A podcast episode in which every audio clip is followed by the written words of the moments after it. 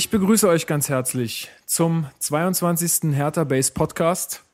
Ähm, an meiner virtuellen Seite sitzen Marc, einer unserer Chefredakteure. Guten Abend, guten Nachmittag, Marc. Moinsen, gut Kick in die Runde. Ein gut Kick. Und auch ein gut Kick an Max. Der ist auch mal wieder dabei, einer unserer Redakteure für die Vor- und Nachberichte und auch sonstigen schreiberischen Kram. Hallo Max. Ja, hallo. So, ähm, erstmal vorweg, ihr kennt das, die Verbraucherhinweise.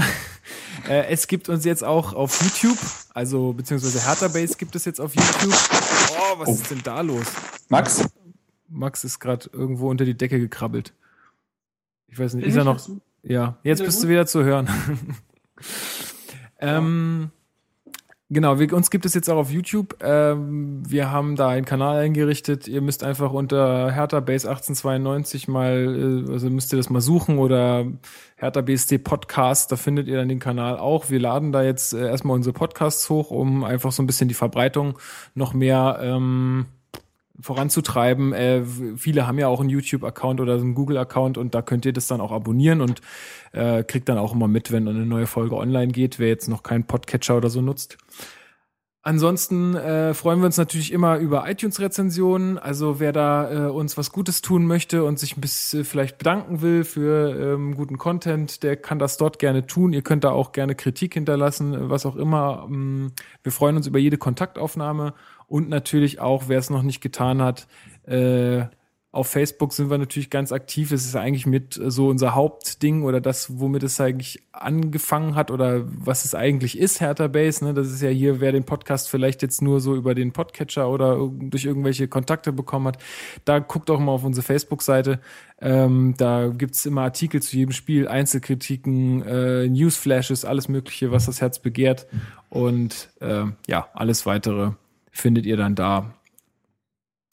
So, äh, fangen wir doch mal an. Äh, das erste Spiel, worüber wir heute sprechen wollen, ist natürlich das Spiel gegen die Bayern.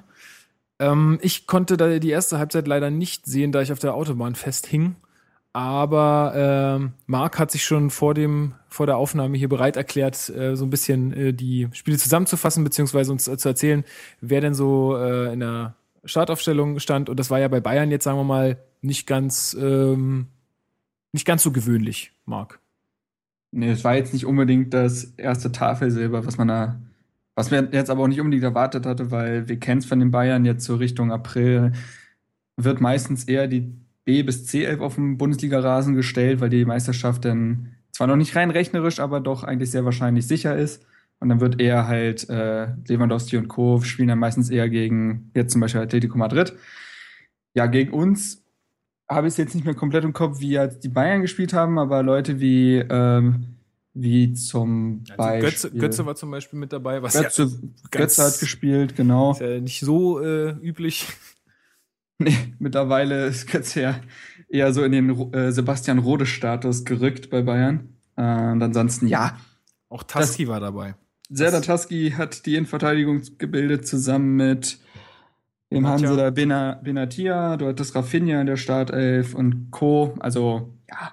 Aber ich glaube, viel interessanter ist ja auch tatsächlich unsere Aufstellung gewesen, denn wir dachten uns, was Bayern kann, können wir schon lange. Stellen wir auch unsere B- bzw. C11 auf den Platz. Einfach durch die letzten Wochen bedingt etwas rotiert.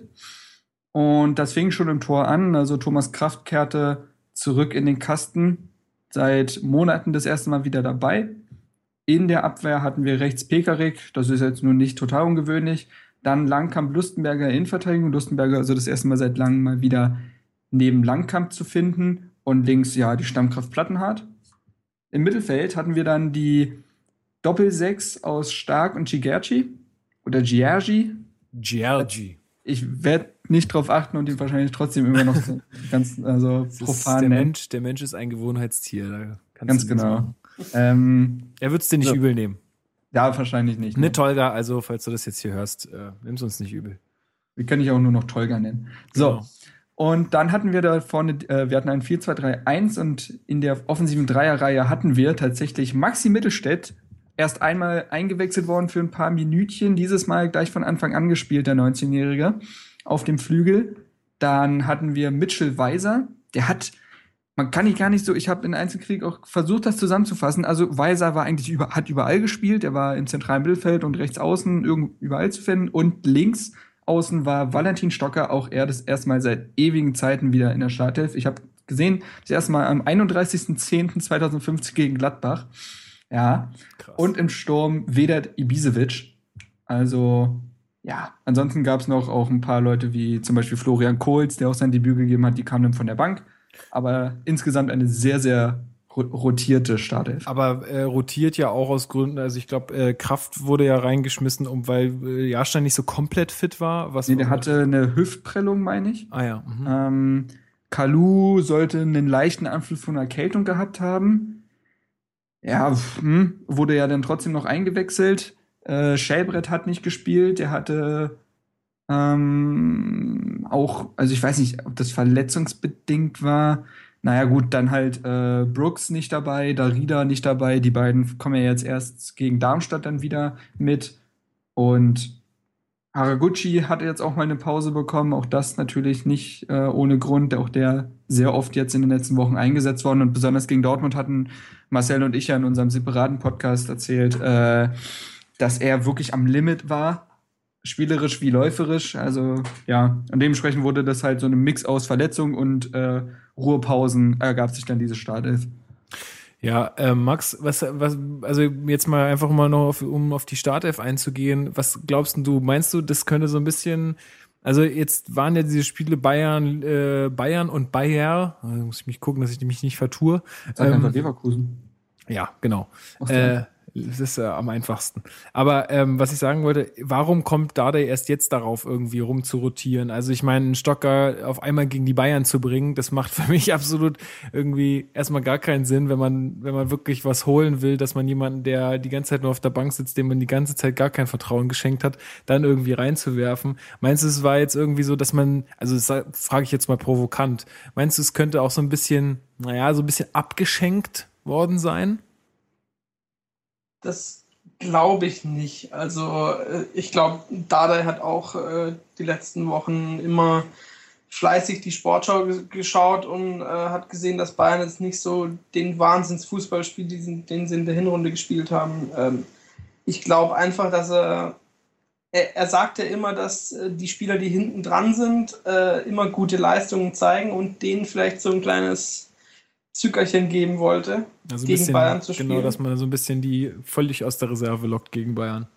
Genau, und vielleicht die Bayern damit auch überrascht. Ich, ich weiß es ehrlich gesagt nicht. Ähm, ich bin froh, dass es gemacht hat, weil das, was ich vom Spiel gesehen hat, äh, hab, war ähm, äußerst positiv, fand ich. Äh, die in Anführungsstrichen neuen haben mir gut gefallen. Von daher kann er das ruhig öfters mal machen, auch während der Saison. Also jetzt mal Bayern spielen nehme ich jetzt nicht mit in die Saison rein, weil äh, ist für mich gibt es nichts zu holen im Normalfall. Deshalb äh, kann man das auch mal gegen Ingolstadt zwei, drei Änderungen vornehmen. Ja, also ich hoffe auch so ein bisschen, dass er vielleicht, also ich habe es genauso empfunden wie du. Ich habe auch die, die ähm, Neulinge sozusagen äh, auch als sehr positiv wahrgenommen. Ähm, und ja, vielleicht äh, ist es ja auch, ich meine, klar, das habe ich auch, glaube ich, beim letzten Mal schon gesagt, das ist ja auch ein Lernprozess für den Trainer. Ne? Also ich meine, das ist ja jetzt auch seine erste volle Bundesliga-Saison quasi. Der muss natürlich auch erstmal gucken, wie so der Hase rennt. Also, dass der noch nicht alles richtig macht, das ist wie bei jedem Spieler, ist auch klar. Das kann man jetzt auch nicht verlangen. Und vielleicht ist es dann auch so, dass er ähm, daraus heute auch lernt, ähm, wie man dann ja auch mal vielleicht ein bisschen rotieren kann. Ähm, ja, aber gehen wir doch mal ein bisschen auf den Spielverlauf ein. Also Max sagt es gerade schon, Äh, man hat eigentlich ganz gut mitgespielt, auch gerade in der ersten Hälfte. Eine ganz interessante Statistik war dazu, habe ich im, im Sport 1 FM Podcast gehört. Ähm, und zwar, ich glaube, seit 2000, oder nicht, es war, glaube ich, im Rasenfunk sogar. Aber seit 2007 war es wohl nie so, dass der Gegner von Bayern mehr Torschüsse in der ersten Hälfte hatte als Bayern selbst. Und das war, war der Rasenfunk, den habe ich auch gehört. Genau, und das war dieses Mal wirklich der Fall. Und das zeigt ja eigentlich schon, ähm, zeigt eigentlich schon, wo, äh, wo wir da so standen in der Partie. Äh, Marc, meinst du vielleicht, dass Bayern unter seinen Möglichkeiten geblieben ist oder dass wir wirklich einfach zu gut waren in der Phase? Ja, es war eine Mischung aus beiden. Also Pep Guardiola sagte nach der Partie in der ersten Halbzeit, hat man gefühlt keinen einzigen Zweikampf gewonnen und dann sind, äh, sind Taktik und Spielweisen und Spielzüge obsolet. Wenn du nicht in die Zweikämpfe kommst, dann kommst du nicht ins Spiel. Und das war in der ersten Halbzeit ja wirklich so der Fall. Also ich hatte das Gefühl, ähm, um auch meine Einschätzung abzugeben, ich glaube nicht, da, ich glaube nicht, dass da der Säuer eine Elf gebracht hätte, hätte es gegen einen, wäre es jetzt gegen einen Gegner gewesen, wo wir größere Chancen gehabt hätten zu gewinnen. Also wär, hätten wir jetzt schon das Spiel gegen, weiß ich nicht, Mainz gehabt, dann glaube ich, hätte er nicht so rotiert. Und es war halt einfach eine Elf, die hatte nichts zu verlieren, weil die Spieler, die viele Spieler, die gespielt haben, hatten eh jetzt nicht unbedingt den, äh, einen Stein im Brett da, da ist. Und das war eine Mannschaft, die konnte, nicht, äh, die konnte nichts verlieren und konnte aber alles gewinnen und so hat es auch gewirkt. Die haben sehr, sehr befreit aufgespielt. Allen voran auch ne, zu erwähnen ist auch Maxi Mittelstädt, der äh, wirklich, der mir in der ersten Halbzeit richtig, richtig gut gefallen hat. Sehr viel Spielwitz, keinen kein unnötig großen Respekt gezeigt. Und Bayern hat in der ersten Halbzeit eigentlich nicht groß stattgefunden. Also wir hatten die Offensivkräfte von denen gut im Griff. Also Lewandowski wurde von Dankamp und ja. Lustenberger echt gut im, äh, im Zaum gehalten. Ja. Der hat gar keine Hand äh, gesehen. Die Außenspieler, um zum Beispiel Mario Götze und ich glaube, rechts hat Coman gespielt, wenn ich mich richtig erinnere. Nee, Costa hat gespielt, klar. Aber ich glaube, Costa hat erst innen gespielt und rechts Müller, wie auch immer. Äh, Offensivkräfte Bayerns eigentlich nicht, haben nicht gut stattgefunden und Hertha hat offensiv echt äh, viel bewegt.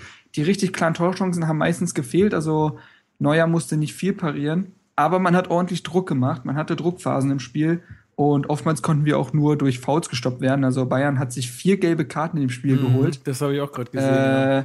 Das ist Das war, das war ein Beweis dafür, dass sie einfach wirklich nicht wirklich in unsere Zweikämpfe kamen und es nicht anders stoppen konnten und Spieler wie Weiser und Mittelstädt denen das Leben echt schwer gemacht haben.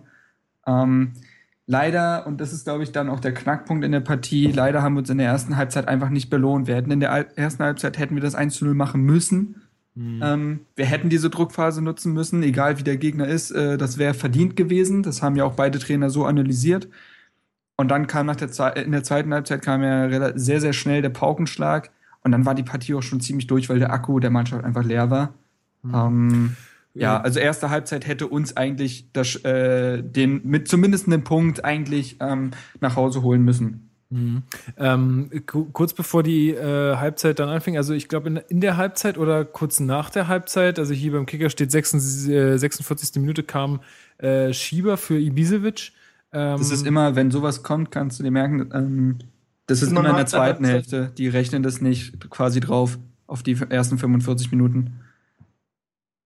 Verstehe ich jetzt nicht. Was bitte? Naja, du also, meintest, achso, du meintest doch, dass äh, du nicht wusstest, ob das in der ersten oder zweiten Halbzeit ja, war. Ja.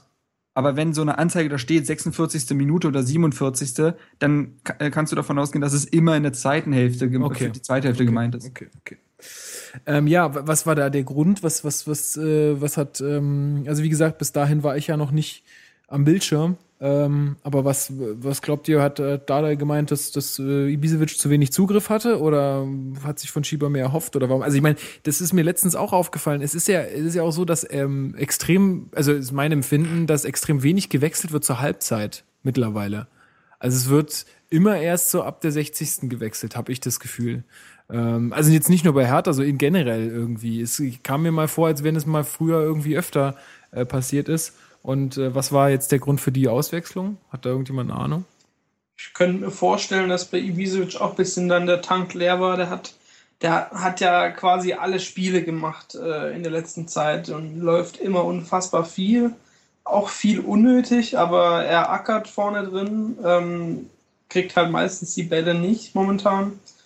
Äh, könnte mir vorstellen, dass bei ihm halt auch die Kraft weg war und äh, ja, Schieber halt auch wieder so ein Überraschungsmoment, äh, wie gegen Hannover zum Beispiel, reingebracht, Vorlage gemacht. ähm, hat sich vielleicht da auch was davon erhofft. Ja, ich glaube auch, dass Ibisevic hatte in der Partie halt das Pech, dass, wie ich schon gesagt habe, Hertha zwar Druck gemacht hat, aber die klaren Torchancen eigentlich gefehlt haben. Und ich glaube, Ibisevic hatte einen einzigen Schuss in der ersten Halbzeit. Und ich glaube, der wurde sogar geblockt. Also der hatte keinen Schuss direkt auf Manuel Neuers Tor. Mhm. Ähm, er hat viel Benatia und Tusky hat er versucht, äh, im Aufbauspiel zu sabotieren. Also ist sehr oft angelaufen, aber er war im Offensivschwung äh, oft nicht wirklich eingebunden und hing, auch wenn die erste Halbzeit gut war, hing Ibisevic ziemlich in der Luft. Und vielleicht wollte er dann einfach einen frischen Schieber bringen. Äh, hat sich halt gar nicht ausgezahlt, weil Schieber 45 Minuten genau dasselbe Spiel dann erlebt hat. Und ähm, aber ja, war wahrscheinlich einfach nur der frische Impuls, den er wollte. Mhm. Ja, dann äh, in der 48. Minute nach Vorlage von Götze schafft es Vidal, den Ball ins Tor zu schießen mit äh, freundlicher Unterstützung von Niklas Stark, leider unfreiwillig, äh, der ja. noch so ein bisschen seinen Fuß dazwischen hält und dadurch äh, der Ball auch nochmal unhaltbar abgefälscht wird. Ähm, also da dachte ich mir auch, ey, wie schalte ich den Fernseher ein, geht's los und bumm, schießen die Bayern ein Tor. Ich habe gedacht, schlechtes Karma. Ähm, Ach, du und Hertha-Spiele, das kann nicht sein. Also wenn du in Berlin bist, gewinnt Hertha doch auch, ne? Ja, na, wir werden sehen. Ach, du bist Spiele. ja gegen Darmstadt da. Oh nee. Aber das soll, soll jetzt noch nicht Thema sein. Ähm, ja, also wie gesagt, ähm, Vidal dann mit dem schnellen Treffer in der zweiten Hälfte. Was ich so ein bisschen äh, fand, äh, war, dass mir Götze zu sehr begleitet wurde am, am Anfang da, also bei der Entstehung des Tores. Ja, in ähm, Form von Chigachi. Genau, die gucken da irgendwie alle ein bisschen zu und äh, er legt den Ball dann quasi raus äh, und Vidal zieht ab und dann, naja gut, und dann ist es halt auch ein bisschen Glück. Also sehr viel Glück, ja. Ja, ich denke mal, wenn der direkt aufs Tor gekommen wäre, ohne dass jemand noch dazwischen gewesen wäre, dann hätte Jahrstein den durch unter Umständen Kraft. auch gehabt. Äh, Kraft natürlich, Entschuldigung. Ja, der kam sehr, sehr zentral und äh, Kraft blieb stehen, ganz, ganz normal. Und im letzten Moment kriegt Stark den halt, glaube ich, sogar gegen Oberschenkel so leicht. Und der geht halt dann links am ähm, Kraft vorbei. Also der ja, wäre genau. wahrscheinlich sehr zentral gekommen, ja. Ja, genau, das habe ich mir nämlich auch gedacht. Also wenn, dann wäre der auf jeden Fall haltbar gewesen. Also ja. vielleicht lässt den dann nach oben wegklatschen oder so, dass, das, dass er zur Ecke geht oder so. Aber der wäre auf jeden Fall haltbar gewesen. Ja, und dann ist es so, wie du schon gesagt hast, Marc, dass dann so ein bisschen, ja, dass dann auch Hertha auch so ein bisschen wieder gemerkt hat, Mist, jetzt haben wir es, wir haben es jetzt die ganze Zeit versucht, wir haben uns nicht belohnt in der ersten Halbzeit, kein Tor geschossen, wir haben jetzt so lange die Null gehalten, jetzt ist es passiert. Ähm, ja, und weiß ich nicht, ich, ich kann mich, ich muss auch sagen, es war dann relativ unspektakulär. Das Einzige, woran ich mich dann noch so ein bisschen erinnere, war dann die, diese etwas riskanten Aktionen von vom Thomas Kraft, das kennen wir ja schon von ihm. Also ich habe mir, ich habe mich halt wirklich wie in der Zeit zurückversetzt ähm, irgendwie gefühlt. Das sind genau solche Aktionen gewesen, die mir damals das, das Herz in die Hose haben rutschen lassen. Ja, also dieses ähm, eine Situation, er geht irgendwie weit, weit raus auf den Kasten, so auf, auf halbe, auf halbe Hälfte von von der eigenen Hälfte und köpft, versucht den Ball irgendwie zu köpfen, muss ihn dann aber doch annehmen, weil er sich verschätzt und also, boah, es war wieder Puh, schlimm. Es war, es war mal wieder der Beweis und ich, es, ich finde, dass genau das Spiel erinnert jetzt vielleicht auch daran, warum Jahrstein die Nummer eins ist, für, für Leute, die es vielleicht vergessen haben, weil Jahrstein in den letzten Wochen ja auch nicht geglänzt hat, kann man ja sagen. Ja. Ähm, genau das war der Beweis, warum Jahrstein die Nummer eins ist und Thomas Kraft nicht. Fußballerisch gesehen war das ja, das war schon fast peinlich. Also wie Marcel es beschrieben hat, das äh, in unserer WhatsApp-Gruppe, das war schon fast peinlich. Also zweimal mal wieder solche Momente gebracht, wo du, wo er sich auch selbst, selbst er muss doch auch wissen, dass er fußballerisch nicht der Beste ist. Er, er bringt sich in die Situation zum Beispiel, indem er viel zu lange den Ball hält. Er könnte den ja einfach nach vorne schlagen und gut ist, aber er hält Bälle viel zu lang, wird angelaufen und dabei begeht er immer wieder Fehler. Ja, das, das, das verstehe ich einfach nicht. Man muss doch sich selbst einschätzen können und das kann Kraft irgendwie nicht. Ähm, das ändert nichts daran, dass er bei den beiden Gegentoren äh, chancenlos ist. Ähm, aber es, es ist mal wieder keine gute Leistung von Kraft gewesen. Und ja, ja also das, das Kraft darf nicht mehr die Nummer eins von uns sein. Das geht leistungstechnisch einfach nicht. Ja, dann ist die Frage, äh, Max, vielleicht äh, kannst du dazu noch was sagen. Wie siehst du das? Meinst du äh, Kraft, ähm, also ich will erstmal, gibst du uns da recht oder würdest du da zustimmen? Bei, bei der, ähm, bei der Leistungsbewertung? Also ich finde, ähm, dass Kraft bei uns nicht mehr die Nummer 1 sein darf, äh, finde ich ein bisschen hochgegriffen. Äh, muss man auch ein bisschen bedenken. Ich bin immer so einer, der immer für Kraft äh, sich ausgesprochen hat, äh, weil er einfach in, in der Vergangenheit viel auf der Linie gehalten hat. Klar, er ist nicht äh, der größte Fußballer, er ist auch kein, kein Riese, wenn es um, ums Rauskommen geht, äh, allein schon von seiner Körperstatur, aber ich finde trotzdem, dass er uns äh, in den letzten Jahren viel, viel gegeben hat, was, was wir gebraucht haben, auch im Abstiegskampf oder zu Beginn der Saison. Ähm, jetzt ist Jahrstein drin, der macht seine Sache auch gut. Von daher finde ich, müssen also ich glaube halt, was, was ich glaube, Sommer passiert. Ich glaube genau. Ich glaube nämlich, dass er sich nicht auf die Bank setzen wird, glaube ich, weil äh, Kraft ist natürlich, das, das hat, das hat er halt in der zweiten, in der zweiten Bundesliga auch gezeigt. Der ist auf jeden Fall für die zweite Bundesliga ist er ein Top-Torhüter. Da kannst du gar nichts sagen. Ne? Das ist äh, super. Und da hat er ja auch, er hat uns ja auch über die Jahre äh, viel den Rücken freigehalten. Ich erinnere da nur noch mal kurz noch an den äh, Saisonbeginn in Augsburg. Das war ja wohl den Sieg haben wir ihm zu verdanken und dadurch auch natürlich irgendwie so ein bisschen die positive Stimmung, die dadurch dann entstanden ist, ne, mit der genialen Hinrunde. Also das darf man auch alles nicht vergessen. Dennoch ähm, bin ich der Meinung, dass Kraft definitiv im Sommer wechseln wird, weil äh, also die Nummer eins wird er nicht mehr werden. Ich bin der Meinung, dass Kraft kein Bundesliga-Torhüter ist, der äh, sagen wir mal, für eine Mannschaft, die äh, anstrebt, sich etablieren zu wollen und vielleicht auch in der oberen Tabellenhälfte mitspielen zu wollen, dass er dafür einfach nicht, dass es dafür nicht ausreicht heutzutage.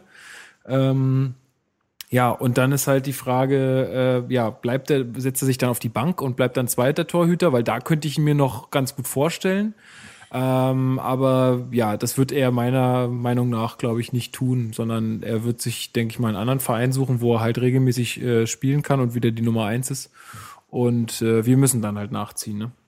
Also ich bin so. mir nicht mal, ich bin mir nicht mal sicher, dass äh, Jahrstein so klar die Nummer eins bleiben wird über den Sommer hinaus. Weil was war denn vor der Saison? Kraft war die unangefochten Nummer eins und Jahrstein immer die klare Nummer zwei. Jetzt hat sich Kraft verletzt Jahrstein steht im Tor und äh, pariert Unmenschliche, aber es kann auch mal wieder in die andere Richtung ausschlagen und äh, Jahrstein macht Fehler äh, und Kraft ist auf einmal wieder drin. Von daher finde ich jetzt die Diskussion so ein bisschen ich glaub, Ich glaube, es reicht nicht aus, also mit den beiden Mark. Wie siehst du das? Ich glaube, es reicht. Ähm, es reicht am Ende nicht, äh, um da oben dann wirklich konstant mitzuspielen. Also da dürfen dir einfach auch so eine Fehler wie vom Jahrstein gegen Gladbach oder so, das darf dir dann einfach nicht passieren. Also, ganz ehrlich. Ähm, Hertha hat ein paar Möglichkeiten. Also entweder man, man äh, macht im Sommer den klaren Schnitt und verkauft sowohl Kraft als auch Jahrstein und ich sage jetzt schon, das wird nicht passieren, allein deswegen, weil man mit Jahrstein gerade den Vertrag verlängert hat. Ich bin, also ich glaube wirklich nicht, dass Hertha Jahrstein jetzt vom Hof jagen wird. Ähm, und äh, aber soll dieser, sollte diese Option äh, doch ähm, zutreffen, dann macht man einen klaren Schnitt und kauft sich einen neuen Keeper, jemand, der, weiß ich nicht, so Richtung Mitte 20 ist, vielleicht, also wo man eine gewisse Ära mitprägen kann, der auch über Jahre hinweg dort gesetzt sein kann, weil Jahrstein nun mal schon 31 Jahre alt ist. Das ist das Problem bei ihm. Ähm, so, das ist die eine Möglichkeit. Dann gibt es ja momentan so Namen, die rumschwören. Das müssen wir jetzt echt nicht diskutieren, weil es total unsicher ist. Spekulativ. Äh, ja, so ein Zieler können wir jetzt nicht besprechen, finde ich, wäre Quatsch. Ähm, so. Oder und den Torhüter darf man nun mal leider nicht, also was heißt leider, darf man nicht vergessen. Oder man verkauft Kraft. Ich bin nämlich auch der Meinung, dass Kraft unter keinen Umständen nochmal äh, wirklich angreifen kann, weil ich sehe ihn einfach, so wie du, Lukas, ich sehe ihn, ich finde, er hat kein Bundesliga-Format mehr. Er war mal so weit, absolut. Äh, aber das, das hat er einfach nicht mehr, dieses Format. Ähm, oder man äh, äh, nimmt Jahrstein noch eine Saison als Nummer eins mit und setzt dann auf Gersbeck. So, ich kann Gersbeck nicht komplett einschätzen, aber Gersbeck spielt jetzt mit einem Drittligisten zwei Jahre lang Stamm, ist ein junger Keeper, ist Berliner, ihm wird Talent nachgesagt, er war ja nicht umsonst in den EU-Nationalmannschaften dabei. Ähm, und wenn wir ihn, ihm nicht im übernächsten Sommer das Vertrauen schenken, wird er es nie bekommen, weil dann wird immer ein Torhüter vor ihm stehen. Und deswegen finde ich, ist Gersbeck eine Personalie, die man nicht vergessen darf. Mhm. So. Ja. Und das ist halt so, das sind die Optionen, die ich, äh, die ich im Kopf habe. Naja, noch eine Option wäre natürlich jetzt zu sagen, okay, wir behalten Jahrstein jetzt auch noch erstmal auf, auf, auch aufgrund, und das kann mir ihm keiner absprechen, aufgrund seiner Leistung in dieser Saison. Das ist ja, Nein, dazu werden nicht. wir ja noch kommen. Das ist ja, also was auch gerade jetzt gegen Leverkusen ähm, ja. da abgelaufen ist, ist ja auch wieder mal äh, absolute Werbung dafür, dass er im, im Kasten bleibt und äh, sich dann trotzdem äh, jemanden zu kaufen. Das muss ja jetzt noch nicht mal irgendwie ein Name wie Zieler sein oder irgendwie sowas, sondern ähm, wie du sagst, halt irgendein jungen Torhüter, der, ich meine, und dann kann man ja immer noch mal gucken, da kann man ja immer noch sagen, wie, wie diese Saison, das war ja auch so, da war dann die Verletzung da und dann hat halt der zweite Torhüter die Chance ergriffen und hat sie ja auch letztendlich genutzt. Oder wenn die Leistungen von Jahrstein, warum auch immer, nicht mehr stimmen sollten, dann kann man ähm, denjenigen, der dann äh, geholt wird, äh, einsetzen. Das, aber du, du hast natürlich recht, Gasback ist da auf jeden Fall ein Thema. Finde ich auch, man, man, man muss da wirklich, äh, gerade bei, bei Torhütern und gerade weil er ja auch äh, ein Berliner ist und auch sich total mit dem Verein identifizieren kann mit Hertha, ähm, sollte man ihn da auf jeden Fall auf dem äh, Schirm haben, weil man kann die Chance halt echt verpassen, ne? wenn man ihm nicht das Vertrauen gibt, dann kann es halt auch ganz schnell äh, sein, dass er sich wo, ja, woanders hin orientiert. Und würde man in ihm kein Talent sehen, hätte man ihn nicht in die dritte Liga für zwei Jahre ausgeliehen.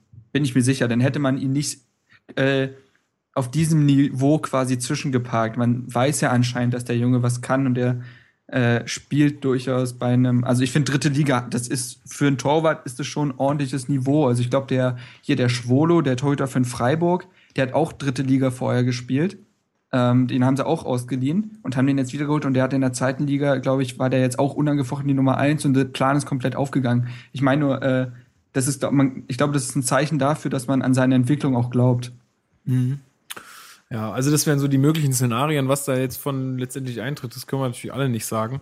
Aber ich könnte mir, also ich kann mir zumindest äh, Jahrstein auf jeden Fall noch auf der Nummer eins äh, als Nummer eins vorstellen nächste Saison. Ähm, und dann muss man halt mal gucken, wen man dann halt als zweite Karte zieht. Und ich denke eher, dass Kraft ähm, sich nach dieser Saison dann bei Hertha erledigt hat. Ähm, also ich äh, finde jetzt auch gar nicht. Aber welcher, ja? Ja, welcher Verein würde denn für Kraft in Frage kommen? Also Ambitionierter Zweitligist oder Ausland. Würde ich auch sagen, ja. Erste ah. Liga sehe ich nicht, wo er jetzt, also Nee, sehe ich jetzt nicht, wo er da irgendwie ne, die Nummer 1 äh, ablösen könnte. Naja, vielleicht in Leipzig. Ja. Aber gut, äh, alles Spekulation. Äh. Wir bringen das Gerücht jetzt, jetzt kommt bald transfermarkt.de. Leipzig hat Kraft im Auge. ja, gut, okay. Dann, ähm, ja, das ist so quasi das, was, was uns noch erwarten wird. Da werden wir natürlich auch in der Sommerpause dann äh, nochmal einen gesonderten Blick drauf werfen. Ähm, wir haben schon mal so ein bisschen vorgeplant, was wir so alles vorhaben. Also selbst in der Sommerpause werdet ihr nicht leer ausgehen. Wir haben so ein paar Dinge, die wir da auf jeden Fall ähm, anstreben und dann besprechen wollen. Da wird uns der Stoff, denke ich, nicht ausgehen. No Podcast, no Party. So sieht's aus. No Post Podcast, no Sommerpause oder so. Naja, ähm, kommen wir mal weiter zu, äh, hin zum Spiel. Also wie gesagt, mhm. ähm, danach gab's also in der zweiten Halbzeit, glaube ich, glaube ich, gab's gar keinen Torschuss von Hertha, wenn, wenn ich mich richtig erinnere. Also da war nichts Zwingendes dabei.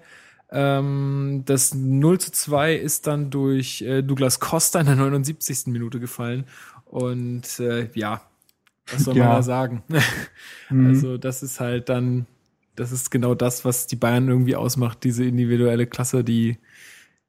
Ja, das ist halt ein Tor, da kannst du halt, ich hab, ich gucke ja für die Einzelkritik, ich gucke mir das wirklich Szenen, Torszenen, gucke mir stundenlang gefühlt an. Du kannst einfach niemanden einen Vorwurf machen. Nee. Kraft nicht, weil der Doch. Schuss ist. Bist du sicher, dass du Kraft einen Vorwurf machen kannst? Meinst du, Kraft, steht, Kraft nicht, es, es, es, geht, äh, es geht um die Szene davor, als Benatia den, den Ball spielen kann und er wird einfach er steht in unserer Hälfte. Achso, okay, ja. Zehn, zehn ähm, Meter um ihn rum ist keiner und er spielt diesen Ball einfach raus und das, was Costa macht, das ja, meine ich. Ist, das ist ein Gedicht, keine Frage, Weil, aber ähm, äh, der Ball von Benatia, den darf der nie so frei und ohne Druck spielen. Okay, das stimmt. Ich meine aber mehr halt die Einzelleistung Platt, äh, Plattner, sage ich schon, Kostas, weil äh, naja, Plattenhardt deswegen, weil das ja auf der Seite von Plattenhardt geschehen ist. Und Plattenhardt äh, ver, ähm, verhält sich aber auch komplett richtig, denn Costa, wissen wir alle, hat einen Monster-Antritt, ja. und mag es bis zur Grundlinie runterzuziehen und dann einem beispielsweise Lewandowski den Ball in den Rückraum zu legen. So, dementsprechend muss Marvin Plattenhardt einen gewissen Abstand halten und darf nicht hirnlos auf Douglas Costa raufgehen, weil der darauf wartet und dann an ihm vorbeizieht. Plattenhardt hat den richtigen Abstand zu Costa und Costa denkt so, ja, dann schießt ihn halt von da und macht den rein. Also was Kraft und Plattenhardt in der Szene angeht, machen sie keine Fehler und das ist halt, was Bayern dann letztendlich auszeichnet. Nee, gar kein, gar kein Vorwurf. Kann man ja nicht damit rechnen, dass äh, Costa so eine Fackel aus dem Schuh rauszieht. Ja, ich meine, das ja. ist natürlich schon ein Top-Schuss ne, und das wollte er sicherlich auch so, aber ey, den macht er halt auch nicht alle Tage so. Das war natürlich auch wieder ein ja. bisschen, bisschen glücklich dann letztendlich, ja. Also das ja. ähm, sind halt zwei Tore, die, ja, es ist, äh, da ist natürlich äh, viel Können dabei und so, solche Chancen musste du ja auch erstmal herausarbeiten und solche Schüsse, aber ich sag mal so, da hat Bayern halt letztendlich auch ein bisschen Schwein gehabt. Das passt ja auch momentan so ein bisschen zu ihrer momentanen Situation. Also das, ja. Gut, ähm, so insgesamt muss ich sagen, habe ich äh, den Eindruck gehabt für mich selbst, dass ich ähm, nach dem Spiel zu meinem Vater auch gesagt habe, ich habe den Eindruck, dass in diesem Spiel Hertha mehr wollte. Was du auch schon so ein bisschen zum Anfang gesagt hattest, äh, Marc, dass sie ein bisschen befreiter aufgespielt haben, dass da irgendwie mehr, mehr Tempo drin war, auch noch in der zweiten Halbzeit, auch wenn da nichts mehr so richtig zusammenging. Aber irgendwie hatte ich das Gefühl, jetzt mal im Vergleich zum Spiel gegen Dortmund, dass da mehr Wille irgendwie noch da war oder dass da irgendwie einfach noch ein bisschen mehr zusammengepasst hat. Ähm, Aber ich finde das gesehen ich finde, das sagen so viele und ich bin da gar nicht der Meinung, weil ich finde, du kannst diese zwei Spieler einfach nicht vergleichen. Es geht nicht. Gegen Bayern, es ist völlig egal. Also selbst wenn du 6-0 abgeschossen wirst, wirst du ja nicht ausgepfiffen oder ähnliches. Also das ist dann meist, das, das, das nimmt man so hin. Diese Mannschaft hatte nichts zu verlieren und äh, hat dementsprechend gespielt. Und natürlich rennt Maxi Mittelstädt äh, drei Kilometer mehr in seinem ersten Debütspiel, als wenn er jetzt irgendwie schon etabliert wäre. Und Bayern hat auch, war auch nicht so stark wie Dortmund im Pokalspiel. Gegen Dortmund konntest du, ich finde, gegen Dortmund konntest du im Pokal, da konnten wir nicht gewinnen. Ich glaube, das war kein Gegner, den wir an dem Tag schlagen konnten. Und ich habe auch damals schon gesagt, dass ich der Mannschaft keinen Vorwurf gemacht habe. Und deswegen finde ich, du kannst diese zwei Partien nicht in einen Topf werfen, unter keinen Umständen. Also ist nur meine Meinung, aber. Ja, was heißt nicht, ich will jetzt auch gar nicht, äh, also vergleichen heißt ja nur einfach zu gucken, woran liegt es. Also ich meine, du kann, man kann ja ganz klare Gründe auch dafür nennen, warum es gegen Dortmund jetzt so ausgesehen hat und gegen Bayern so ausgesehen hat. Genauso wie du jetzt gerade sagst. Also es ist natürlich so, dass, dass du äh, bei Bayern einfach nichts zu verlieren hast. Gegen Dortmund, da, da ist die Mannschaft natürlich irgendwie auch nervös und hat natürlich auch viel mehr, ähm, ja, einfach ein bisschen vielleicht mehr Angst da auch zu versagen und so. Also natürlich sind es Gründe, aber die will ich ja jetzt auch gerade herausarbeiten. Also die will ich ja einfach nur benennen. Ähm, der entscheidende Punkt war, ähm, dass beim Spiel gegen Bayern hat man der Mannschaft angemerkt, dass sie die Bayern zu, Fehler, zu Fehlern zwingen wollten und dass die Bayern das auch ein bisschen zugelassen haben. Aber Dortmund hat halt einfach an dem Mittwoch gar nichts zugelassen. Ganz genau. Die waren so ja, ich glaube ich glaub halt auch, dass es so ein bisschen am Gegner lag letztendlich. Ne? Also Bayern war natürlich auch mit dem Kopf irgendwie schon bei Atletico. Das kann man, also da, da, da bin ich mir hundertprozentig sicher. Ne? Das ist, das ist was ganz anderes äh, aktuell momentan. Die haben da noch mal ganz andere Sorgen. Äh, und ich glaube auch, dass wir in der ersten Hälfte nicht so überlegen gewesen wären, wenn, wenn die schon längst aus der Champions League raus wären oder so, ja. Ähm, oder wenn dieses Spiel gegen Atletico nicht angestanden hätte. Allein die Qualität der Elf, die auf dem Platz stand, kannst du ja schon nicht vergleichen. Natürlich war da viel Weltklasse von Bayern dabei, aber Dortmund hat, außer jetzt Aubameyang, hatten die absolute Top 11 auf dem Platz und äh, waren zu 100% fokussiert. Ja, genau, also, das meine ich. Ich glaube, dieser Fokus, ähm, der, der hat äh, das einfach auch nochmal gemacht bei Dortmund, dass die einfach nochmal, die waren hochkonzentriert und haben ja kaum Fehler gemacht eigentlich. Ja. Ja, genau. Dann einfach noch erwähnenswert ist, glaube ich, dass ähm, Kohls sein Debüt gegeben hat, in der 84. Minute dann für Giorgi eingewechselt. Ähm, ja, kann man da was zu sagen, äh, Einzelkritiken, Mann? Äh, nee, ich denke nee, nicht. Nee, ich fand es auch lustig, wie dann im Nachbericht auf hertha, äh, bsc.de wurde dann geschrieben, er hätte sein Talent schon angedeutet. Das ist Quatsch. Der, der hat drei Pässe gespielt und zwei Zweikämpfe geführt. Also wirklich, das ist, das ist dann Hanebüchen. Ich freue mich sehr für den Kerl. Äh, ja, die wollen halt auch ein bisschen Werbung machen. Ist ja, ja klar, kannst ja machen. So, ähm, Vielmehr finde ich, äh, wie gesagt, also habe ich ja schon erwähnt, muss Maxi Mittelstädt erwähnt werden, den ich sehr, sehr stark gesehen habe. Also viel Spielwitz, viel Leben in die Mannschaft gebracht. Ähm, sehr, also wirklich sehr viel versucht auf der rechten Seite, zusammen mit Mitchell Weiser, der auch wirklich gut war an dem Tag. Ähm, ja, und dann halt auch, ich fand die Doppelsechs von Stark und Chigerci oder Giagi, Tolga. äh, von Tolga. Von Tolga. ähm, fand ich sehr, sehr stark. Also dieses Zusammenspiel hat mir sehr gut gefallen. Stark, der mehr fürs Grobe da war, Zweikämpfe für Götze, Müller und so weiter ausschalten und Chigerci, der den Ball nach vorne geprescht hat, beziehungsweise getragen hat. Das hat mir sehr gut gefallen. Die tragische Figur des Spiels war eigentlich Valentin Stocker, der ähm, es überhaupt nicht auf den Rasen gebracht hat, äh, der nach 64 wirkungslosen Minuten ausgewechselt wurde. Na, der hatte 16 Ballkontakte, 16.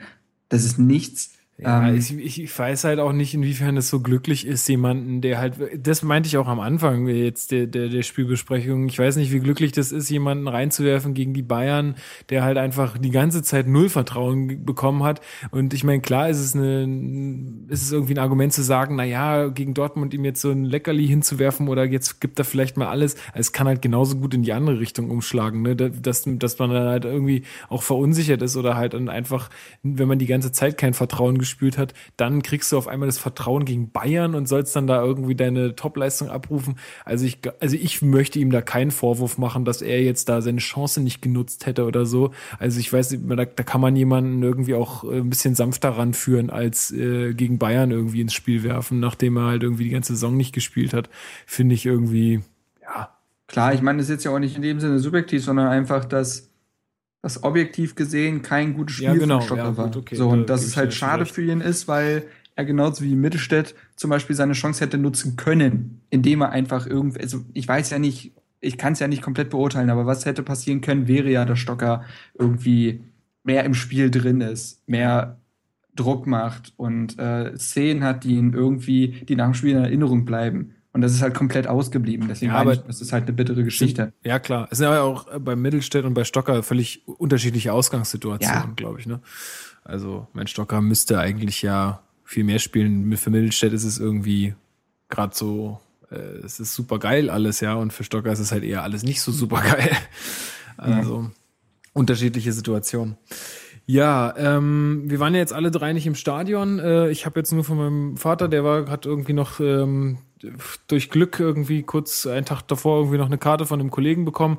Der hat gesagt, die Stimmung war wieder überragend. Also es war wirklich richtig cool. Äh, die Oskova hat wieder super Stimmung gemacht, auch alle Leute im Stadion. Das war einfach eine richtig gute Stimmung. Die haben auch honoriert, dass ähm, die Mannschaft da so, einen so einen guten Fight abgeliefert hat und haben auch gemerkt, dass da irgendwie, äh, ja, was heißt, was drin gewesen wäre, aber dass es halt irgendwie einfach ein gutes Fußballspiel dann letztendlich war.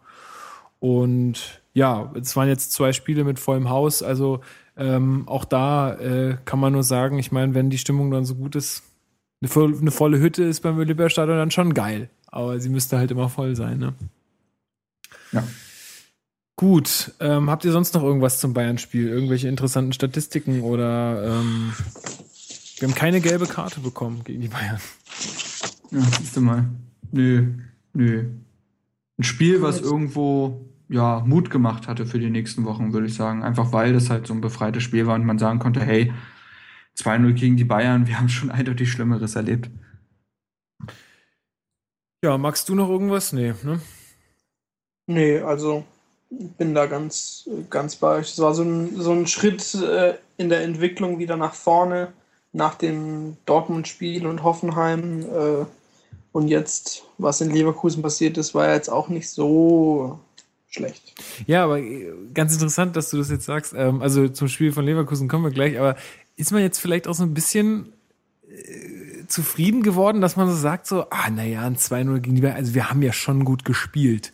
Und dass man das so, also ist jetzt auch wieder provokant gefragt, ne? Das ist jetzt nicht unbedingt meine Meinung, aber dass man so ein bisschen sagt, so dass man sich zu leicht zufrieden gibt, also ist jetzt auch ein bisschen vorgegriffen auf, bei, ähm, äh, auf die Partie von Leverkusen. Äh, da wäre ja auch irgendwie mehr drin gewesen und dann dass, dass man sagt, na ja, und das, da muss man jetzt immer draus lernen und so. Klar, natürlich ist alles richtig, aber dass man das auch irgendwie vielleicht sich ein bisschen zu einfach macht in solchen Situationen, dass man dann da irgendwie mal so sagt, na ja, das war ja alles gar nicht so schlecht, was wir gezeigt haben, aber letztendlich haben wir auch keine Punkte geholt, ne?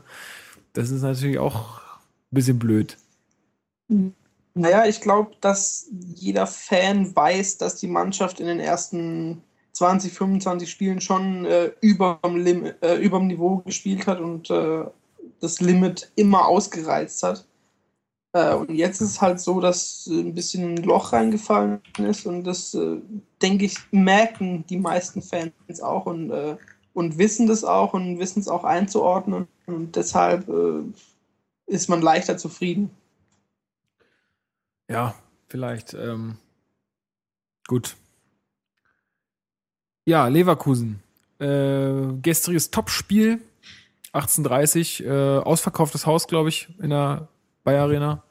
Äh, es ging für ähm, Leverkusen um die Champions League Teilnahme. Also mit einem Sieg äh, konnten sie die Champions League klar machen, Platz 3 klar machen, äh, weil ähm, ja, Gladbach ja nur nur 1-1 gespielt hat ähm, äh, gegen die Bayern. Ähm, ja, und für uns war es im Vorfeld auch schon klar, äh, dass wir nächstes Jahr auf jeden Fall europäisch spielen werden.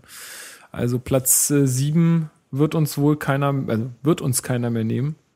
Ähm, das kam dadurch zustande, dass Wolfsburg auch wieder verloren hat. Ähm, Ingolstadt hat verloren. Und ja, gut, und Ingolstadt auch verloren hat, obwohl ich, ja, weiß ich nicht, die hatte ich irgendwie als Konkurrenten nicht mehr so auf dem Schirm. Ja, ich, es, ja ich, hatte auch Wolfsburg nicht mehr als Konkurrent auf dem Schirm, ja, aber rein rechnerisch halt. Gut, das, da, da war irgendwie mehr der Fokus drauf auf Wolfsburg immer die ganze Zeit, ne? Obwohl ja. auch man da sagen muss, also die Leistung, da, da war es jetzt auch nicht wirklich gefährdet. ähm, genau. Ähm, ja, also Europa davor klar gemacht. Ähm, Gut, selbes Spiel wie vorhin. Marc, was äh, kann man zur, äh, zur Aufstellung sagen von Hertha in Leverkusen? Aufstellung. Also, es war eine Mischung aus quasi aus den Spielern, die es gegen Bayern gut gemacht haben und denen, die als Stammspieler wieder zurück in die Mannschaft rotiert sind. Also im, im Tor hatten wir wieder Rune Jahrstein. Innenverteidigung war dieselbe wie im letzten Spiel. Es war dieselbe Viererkette. Also Pekarik rechts, links Plattenhardt, in der Innenverteidigung Lustenberger Langkamp.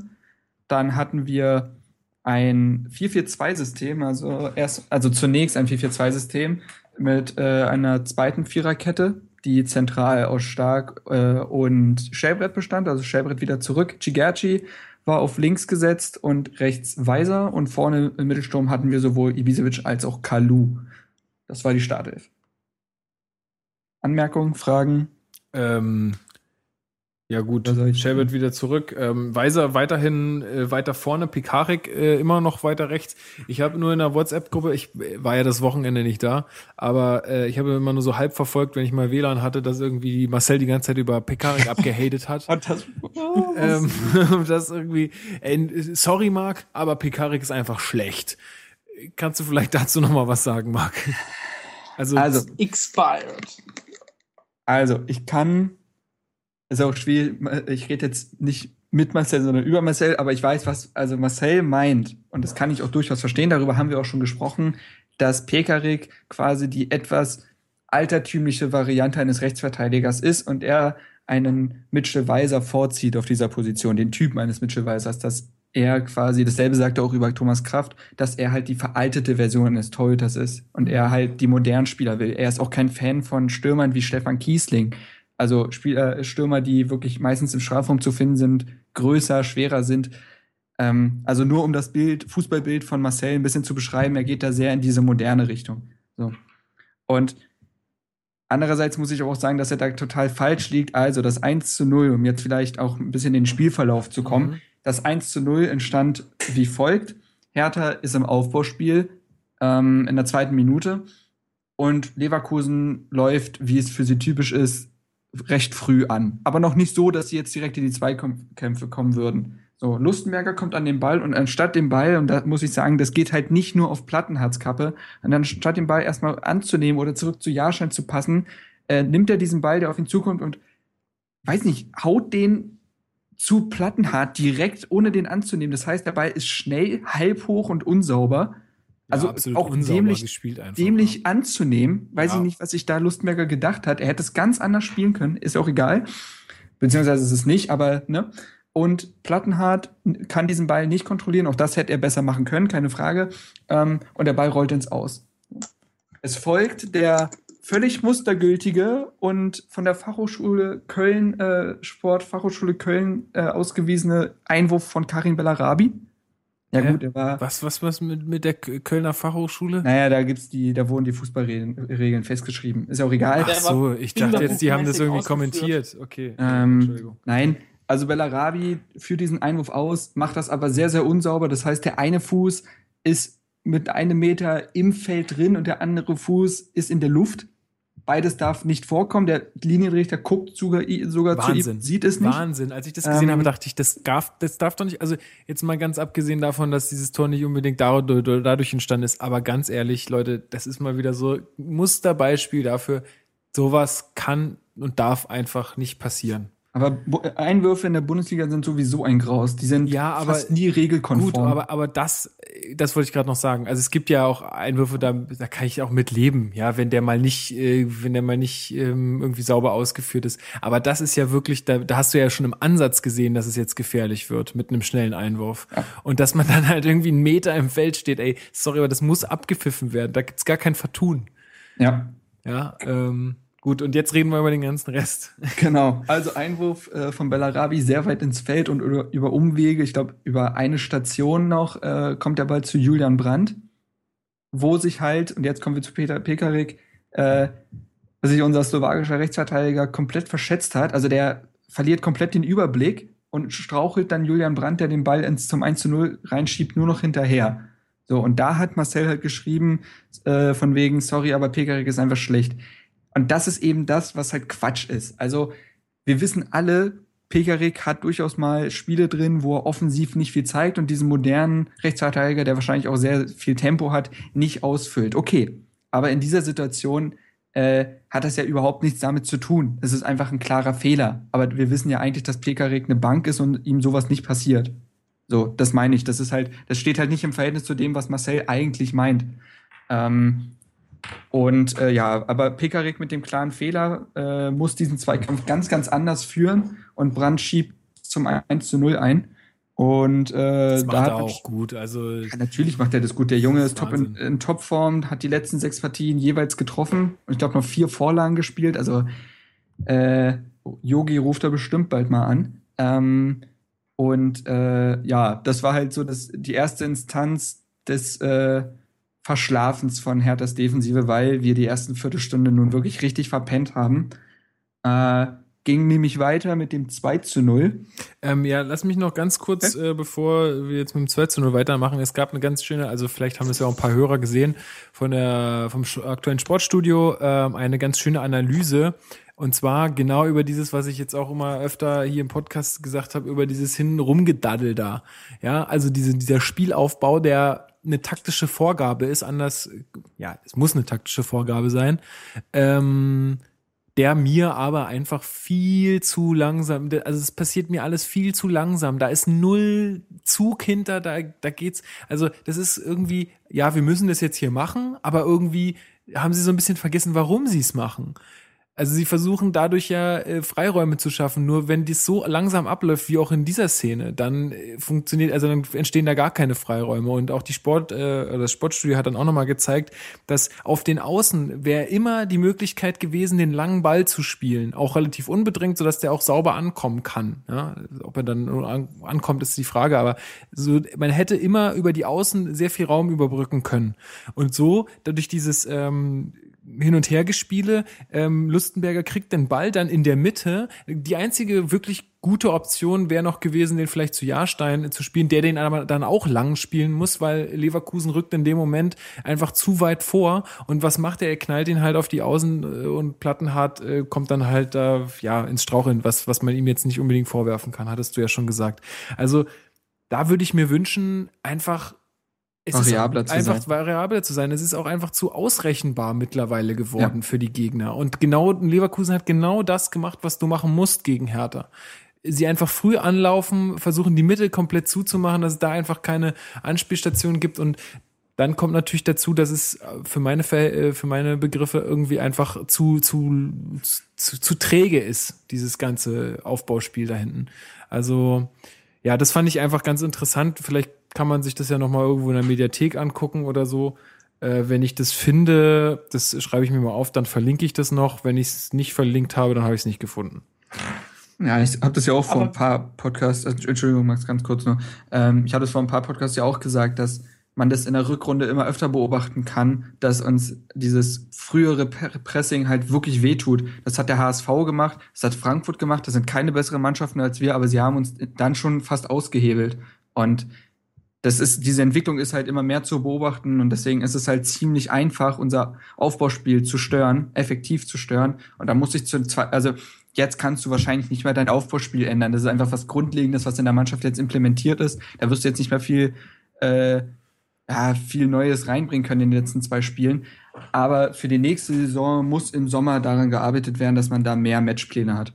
Ja, Max, du wolltest noch was sagen? Ja, genau, genau das wollte ich sagen. Ähm, das variable Spiel von hinten raus, das ist dann einfach der nächste Schritt in, in der Entwicklung. Wir haben jetzt äh, schon einen Riesenschritt, einen Riesenschritt gemacht, von letzter zu dieser Saison. Äh, spielerisch und wenn wir das jetzt noch hinkriegen, noch variabler zu spielen, dann äh, bin ich zufrieden und dann wird auch das, das Träge hinten rumspielen, wie du es gesagt hast, Lukas, wird nicht mehr oft vorkommen. Ja, also ich denke, das ist auch das, was ich vorhin schon gesagt habe. Das ist natürlich auch für Dada oder für den Trainerstab oder fürs, fürs Team im, im Gesamten mit allen Betreuern irgendwie dann natürlich auch irgend, ja, wie du sagst, ein Prozess und irgendwie auch ein Lernprozess und äh, dass es halt vielleicht eine ganze Saison mit einem System dann nicht gut gehen kann und dass man vielleicht auch nicht immer an seinen taktischen Vorgaben so festhalten sollte, das ähm, ja, muss man dann vielleicht auch als Trainer noch lernen. Aber das ist ja auch in Ordnung. Ich meine, wir müssen uns ja jetzt äh, von der Tabellensituation her nicht beschweren. Genau. Ähm, ja, äh, dann, du wolltest schon weitermachen mit dem 2-0. Machen wir doch da gleich weiter. Es war ja, ging ja auch relativ fix dann. Ähm, Ja, durchaus. Äh, 16. Minute, meine ich. Ich Äh, hab jetzt, müsste, ist es die genaue Zahl? 16. 16. Minute. Genau. Äh, kommt es dann zum 2 zu 0 Rückstand unserer Mannschaft. Äh, wie folgt: Freistoß von Hakan Çalhanoğlu. Und dieser trägt, äh, trägt, also dieser flankt diesen Freistoß halt in die Strafraummitte rein. So. Und da gibt es dann den nächsten kapitalen Bock unserer Mannschaft in Form von Sebastian Langkamp. Der Ball fällt ihm direkt auf den Fuß und anstatt den Richtung Köln zu kloppen, lässt er den abprallen. Und zwar zu Lustenberger, auch da muss ich sagen, äh, auch Lustenberger ist dann wie Plattenhardt extrem ins Schussfeuer geraten, aber auch da muss ich sagen, Platten, äh, Lustenberger kann da nicht viel machen, denn der Ball kommt zu Lustenberger, der von zwei, der zwei Leverkusener im Rücken hat, die ihn nach vorne drücken. Er kann den Ball nicht mehr erklären und Lars Bender spitzelt den dann halt ins Tor. So, also der kapitale Bock von Sebastian Langkamp, der den Ball ganz anders hätte klären müssen und den ganz komisch in, unserem, in unserer Strafraummitte behält durch diesen komischen Abpraller. Ja, also das war für mich einfach super inkonsequent irgendwie in dieser Situation. Also das war, ja, weiß ich, meine Freundin hat es richtig gesagt, als wir die Zusammenfassung gesehen haben. Das war einfach, das waren zwei vermeidbare Tore. Ganz einfach. Also das und wenn das schon deine Freundin erkennt, wo Ja, du ja ich sagst, mein, die, die guckt hat- nicht total viel Fußball, Nee, die, die hat schon äh, nicht so viel, nicht so wenig Ahnung, weil sie ja sehr viel Fußball mit mir gucken muss. gucken muss. aber aber äh, das ist absolut äh, vermeidbar gewesen, ja. Beide, beide, also wenn du beim 1-0 da einfach ähm, äh, wachsamer bist, äh, äh, was das Aufbauspiel angeht und beim, beim, beim Freistoß einfach das, wie du sagst, nach Köln klopfst, das Spielgerät, dann ist es, ja, dann passiert eigentlich nichts. Und guck dir mal an, wann haben wir das, ich, wann haben wir das letzte Mal zu Null gespielt? Und das, das ist halt, das ist, finde ich halt krass. Äh, auch bei Standardsituationen waren wir mal brutal gut. Und äh, also in der Hinrunde, also das ist zum Beispiel so ein Ding, ähm, selbst wenn wir eigentlich ein ordentliches Spiel machen, zerstören wir uns das durch defensiv krasse Fehler. Das war auch schon gegen Hoffenheim zum Beispiel so. ich nehme jetzt Spiele wie Gladbach und Hannover nehme ich aus der Rechnung raus. Das sind so Freak-Spiele, kannst du nicht beschreiben. Aber auch gegen Hoffenheim zwei Standardtore kassiert. Und das sind so dumme kleine Sachen, die unsere eigentlich, also wir, wir wurden ja so lange gelobt, dass wir seit Dada die zweitbeste Defensive haben mhm. nach Bayern München. Das war ja eine Statistik, die war bombenmäßig. Und das kannst du jetzt überhaupt nicht mehr auf, aufrechterhalten. Wie sieht momentan da aus bei der Statistik? Sind wir, Keine Ahnung. Jetzt? Also ich wüsste, also ich kann ja mal, mach dir mal weiter, ich guck mal, wie es in der Tabelle in dieser Saison aussieht. Seit Dada ist antritt, werde ich es nicht nachvollziehen können. Ja, ähm, ja, Max, äh, hast du das auch so gesehen, dass die, die, die Tore da vermeidbar gewesen wären? Also, ich meine, da hatte ja jetzt, sagen wir mal, ähm, ja, Jahrstein auch keinen Kredit dran, denke ich, an den Toren. Äh, nee, gar nicht. Also, ich, also Jahrstein hat äh, mit den Toren nichts zu tun, aber äh, was mich ein bisschen gestört hat, äh, beim 1-0, da kam natürlich dieser falsche Einwurf. Äh, aber Schwamm drüber. Und dann kamen so zwei, drei Bälle, die einfach über jemanden drüber gelupft wurden, ewig in der Luft waren. Dann hat sich Brand einmal durchgesetzt. Da war kein Feuer im Zweikampf, gar nichts, als ob die irgendwie geschlafen hätten, mal halt den doch am Trikot fest, dann kriegst du gelb, ja. aber dann fängst du dir das Tor nicht. Hat er stark, hat er stark nach der Partie gesagt im Interview auf Hertha TV, ja. dass man da einfach cleverer sein muss und einfach das Foul ziehen muss, dann passiert das gar nicht. Ja. Genau. Und ja. beim, beim 2-0 musst du einfach nur das Ding wegdreschen. Ja. So, so dumm, wie sich's anhört, aber. Das Schla Schlafen so. vielleicht so das gute Stichwort, ne, was du gerade gesagt hast. Also es war, es war ja jetzt auch überall gestanden und auch selbst von, von, von den Verantwortlichen gesagt, dass man einfach die ersten 20 Minuten komplett verschlafen hat. Also auch ganz witzig fand ich die Frage vom, ähm, vom äh, Moderator von Hertha TV ähm, warum, wie passiert sowas? Wie, wie kann man 20 Minuten schlafen? Also ich meine, es war äh, absolut berechtigte und eine gute Frage. Wie passiert sowas?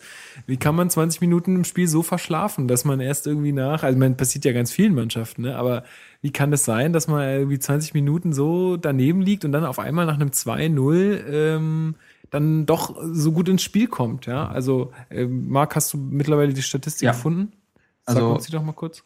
Also, ähm, das, äh, erstmal das erste, das letzte Mal, als wir zu Null gespielt haben, war das am 11.3. Ratet mal gegen wen. Wisst ihr das? Kriegt ihr es hin?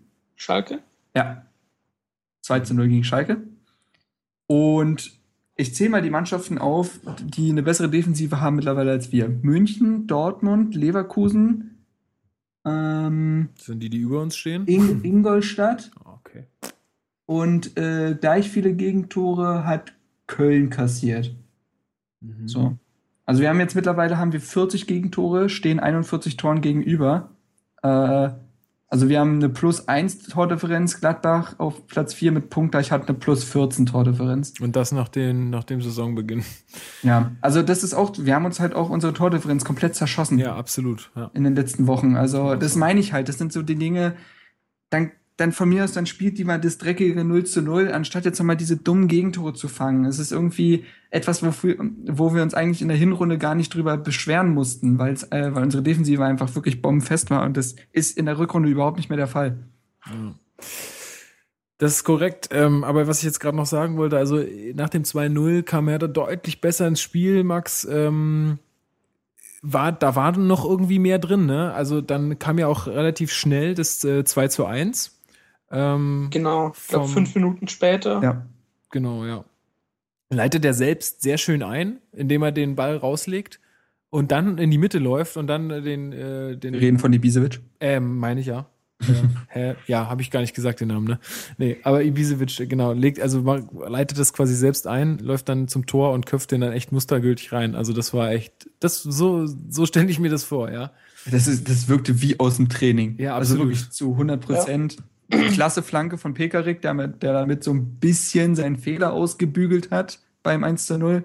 Ja. Ist immer schwierig, ob man das aufwerten kann, aber die Flanke hat er nun mal richtig gut gespielt und äh, Bisevic macht da seinen zehn Treffer, also ist jetzt auch in der Bundesliga mal wieder zweistellig. Frage mich, müsste, müsste, würde mich auch mal interessieren, seine wievielte Saison ist, wo er zweistellig in der Bundesliga trifft. Ist wahrscheinlich auch nicht so wenig.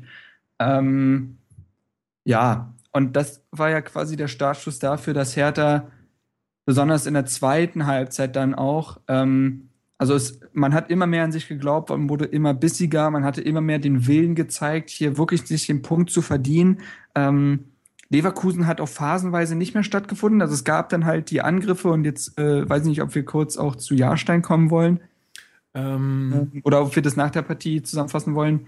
Ja, lass uns das mal vielleicht danach okay. zusammenfassen. Okay. Also, das, ja, erzähl mal erstmal zu Ende. Ich wollte nur sagen, dass außer leicht vereinzelten Angriffen von Leverkusen phasenweise ja nicht mehr viel kam. Also, dass wir ja dann, ich würde jetzt nicht sagen, irgendwie, weiß ich nicht, total die, die Druckphase hatten, aber man mer merkte schon, dass wir eher an dem Ausgleich sind als Leverkusen äh, am 3 zu 1. Mhm. Ja, was, ähm, also was ich so ein bisschen, was ich mir auch aufgeschrieben hatte, Max, vielleicht auch an dich die Frage, ich habe überall gelesen, dass äh, irgendwer gesagt hätte, sogar Paldada auf der Pressekonferenz gesagt hätte, also das habe ich nur in der, in der, Zeitung gelesen, was aber letztendlich auch nicht gestimmt hat, dass irgendwie ein Punkt verdient gewesen wäre. Meinst du, ein Punkt wäre verdient gewesen?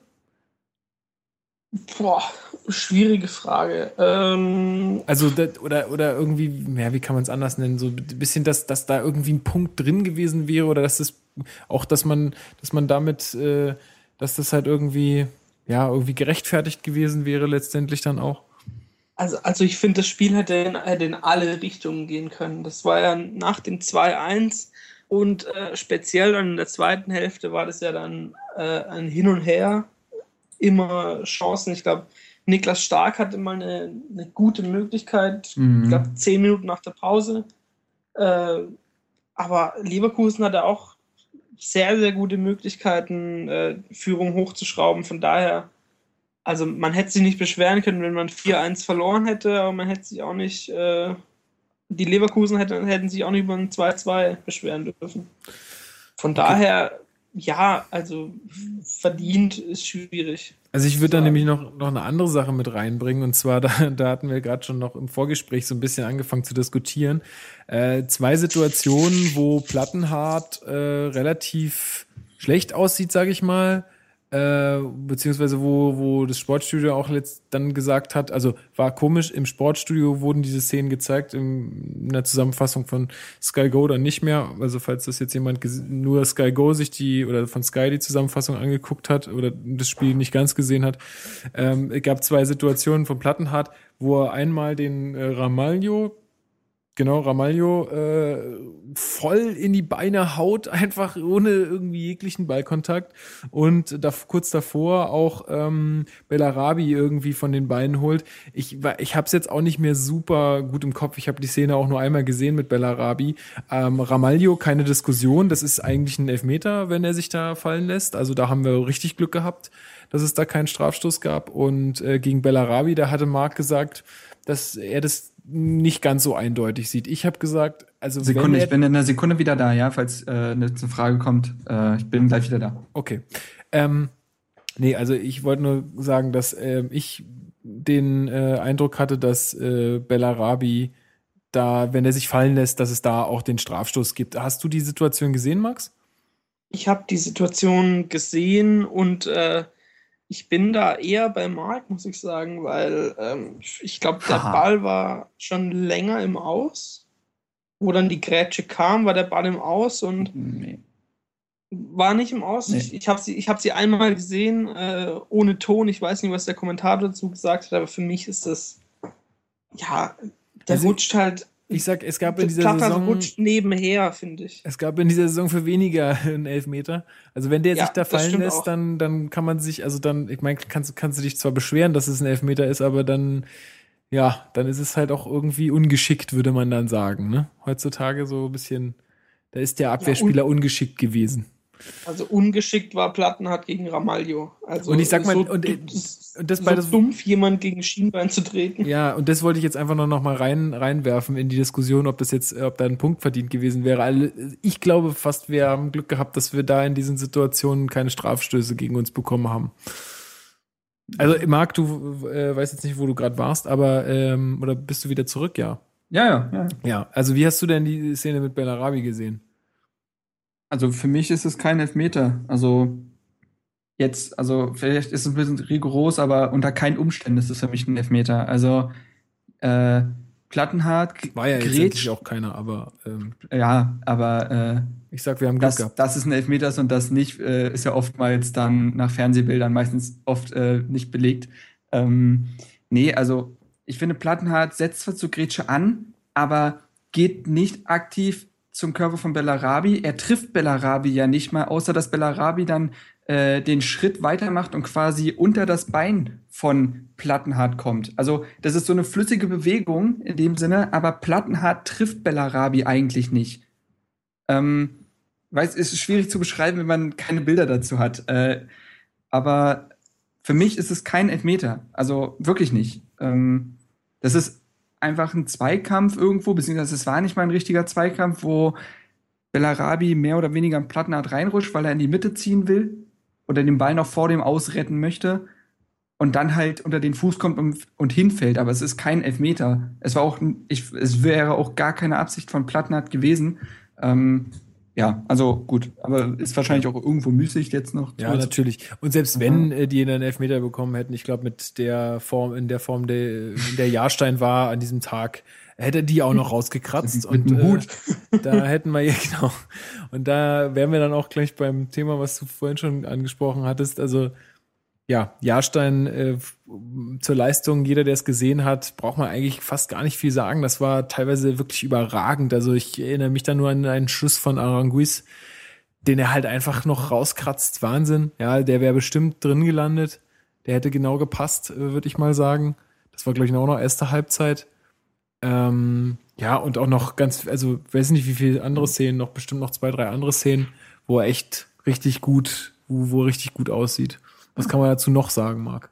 Ja, Brüder und Schwester, versammelt euch. Wir haben einen neuen, wir haben einen neuen Gott im, äh, im Tor. Er ist jetzt auch nicht mehr Rune Allmächtig Jahrstein, sondern Rune Allmächtig Jahrstein, haben wir jetzt schon festgestellt. ähm, nee, also wirklich eine übermenschliche Torhüterleistung an dem Tag. Sechs Paraden, 300-prozentige äh, vereitelt. Ähm, lustigerweise soll, ist schwierig zu sagen, aber Kraft hätte den Weitschuss von Aranguis nicht gehabt. Da hätten ihm einfach ja. die Zentimeter gefehlt. Ja. Äh, und nee, also den Schuss von Aranguis gehalten. Äh, dann zum Beispiel die Chance von Bellarabi. Ja, wo Wahnsinn. Bellarabi den an ihm rechts vorbeischlänzen will und keine Ahnung, wie Jahrstein das weiß, aber er, er, springt instinktiv dahin mit dem, mit der, holt den da mit der Pranke raus. Äh, also wirklich ein, ein langes Stehen und dann. Ja, also dann noch den Schuss, den er da quasi so leicht an den Pfosten lenkt von Bellarabi. Mhm. Äh, also eine Leistung, die ja, das, das, das siehst du wahrscheinlich nur selten bei einem Toyota, dass der wirklich äh, so abgeht und einem so oft den Hintern rettet. Also, wir haben ja schon gesagt, Plattenhardt und auch Lustenberger hatten deutliche Tempodefizite gegenüber Bellarabi und Chicharito. Ja, das hast du ja ähm, so krass gesehen. Das war bitter, deswegen, ja. Deswegen standen sie auch oft in dem Sinne frei vor Jahrstein und der hat uns da echt im Spiel gehalten. Deswegen würde ich auch nicht sagen, dass ein Punkt verdient gewesen wäre. Ähm, spielerisch gesehen wäre der nicht verdient gewesen. Vom Willen her ja. Ja. Ähm, und äh, man hätte den Punkt auch holen können. Also hätte man eine Chance, eine Chance genutzt, dann hätte es hier durchaus 2-2 auch stehen können. Also, da, also dafür waren ja durchaus Möglichkeiten da. Baumjohann kurz vor Schluss äh, auch nochmal ein Schuss am rechten Pfosten vorbei. Das war auch ziemlich knapp. Ähm, der Schuss von Schellbrett, der mal wieder zeigt, dass der Junge ja, das ist der hat, oh. ein Steins. Aber wie sagt Marcel gerne, wenn, ja, wenn Schellbrett noch torgefährlich wäre, würde er nicht bei Hertha spielen. Ich glaube, das fasst es ganz kurz zusammen. Ja, das stimmt allerdings. Ja, da habe ich mir auch, da habe ich mich auch geärgert, dass da niemand anders stand, ey. Mm. Also, das war also, ähm, also rein vom Willen her, von dem, von das, was man in die Partie an Einsatz gebracht hat, wäre der Punkt verdient gewesen, aber spielerisch nicht. Ähm, hm. Ja gut, ja. Dada hat ja auch gesagt, man kann, denke ich, auf, die, auf den Willen und auf den Einsatz jetzt auf jeden Fall aufbauen für die nächsten beiden Spiele, in, dem, in denen es ja auf jeden Fall auch um, genau um das gehen wird, um Einsatz und um Wille. Weil äh, gegen Darmstadt vor allem äh, muss man da ganz klar auch wieder andere Tugenden irgendwie auf den Platz bringen. Ähm, da kommst du mit nur spielerischem, äh, also nur spielerischer Klasse nicht, glaube ich, nicht so viel weiter. Ähm, das greift jetzt noch ein bisschen vor. Aber äh, was ich noch auf Twitter gelesen hatte, Marc, ist, du hast dich ein bisschen über die Schiedsrichterleistung echauffiert. Mhm. Ähm, was, was kann man dazu noch sagen? Also, also oft werden Schiedsrichterentscheidungen ja daran festgemacht, dass sie explizite Szenen falsch bewerten. Elfmeterszenen, äh, Tor war gar nicht, der Ball war gar nicht über der Linie oder sonst was. Aber das Spiel von ähm, oder die Leistung von Tobias Stieler, dem Schiedsrichter, war, des, äh, war deswegen miserabel, wie ich finde.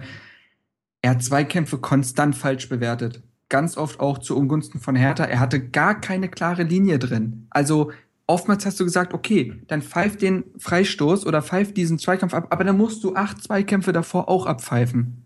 Oder eben nicht. Und das war das Problem. Die Spieler, und da hat man sich auch gemerkt, die Spieler, Hertha, die wussten überhaupt nicht, wie sie in die Zweikämpfe gehen sollen. Also klar ist es dann schwierig, dann kann man sagen, diskutiert nicht so viel, aber äh, Lustenberger und Co. haben sich auch echt veräppelt gefühlt bei manchen Zweikämpfen, weil sie überhaupt nicht mehr wussten, wo jetzt wo jetzt ein Foul beginnt, wo es noch ein fairer Zweikampf ist. Und ich finde, das ist eigentlich das wichtigste Gut, was ein Schiedsrichter hat. Er muss eine klare Linie zeigen, egal ob sie kleinlich ist, großzügig, einfach damit beide Mannschaften wissen, woran sie sind.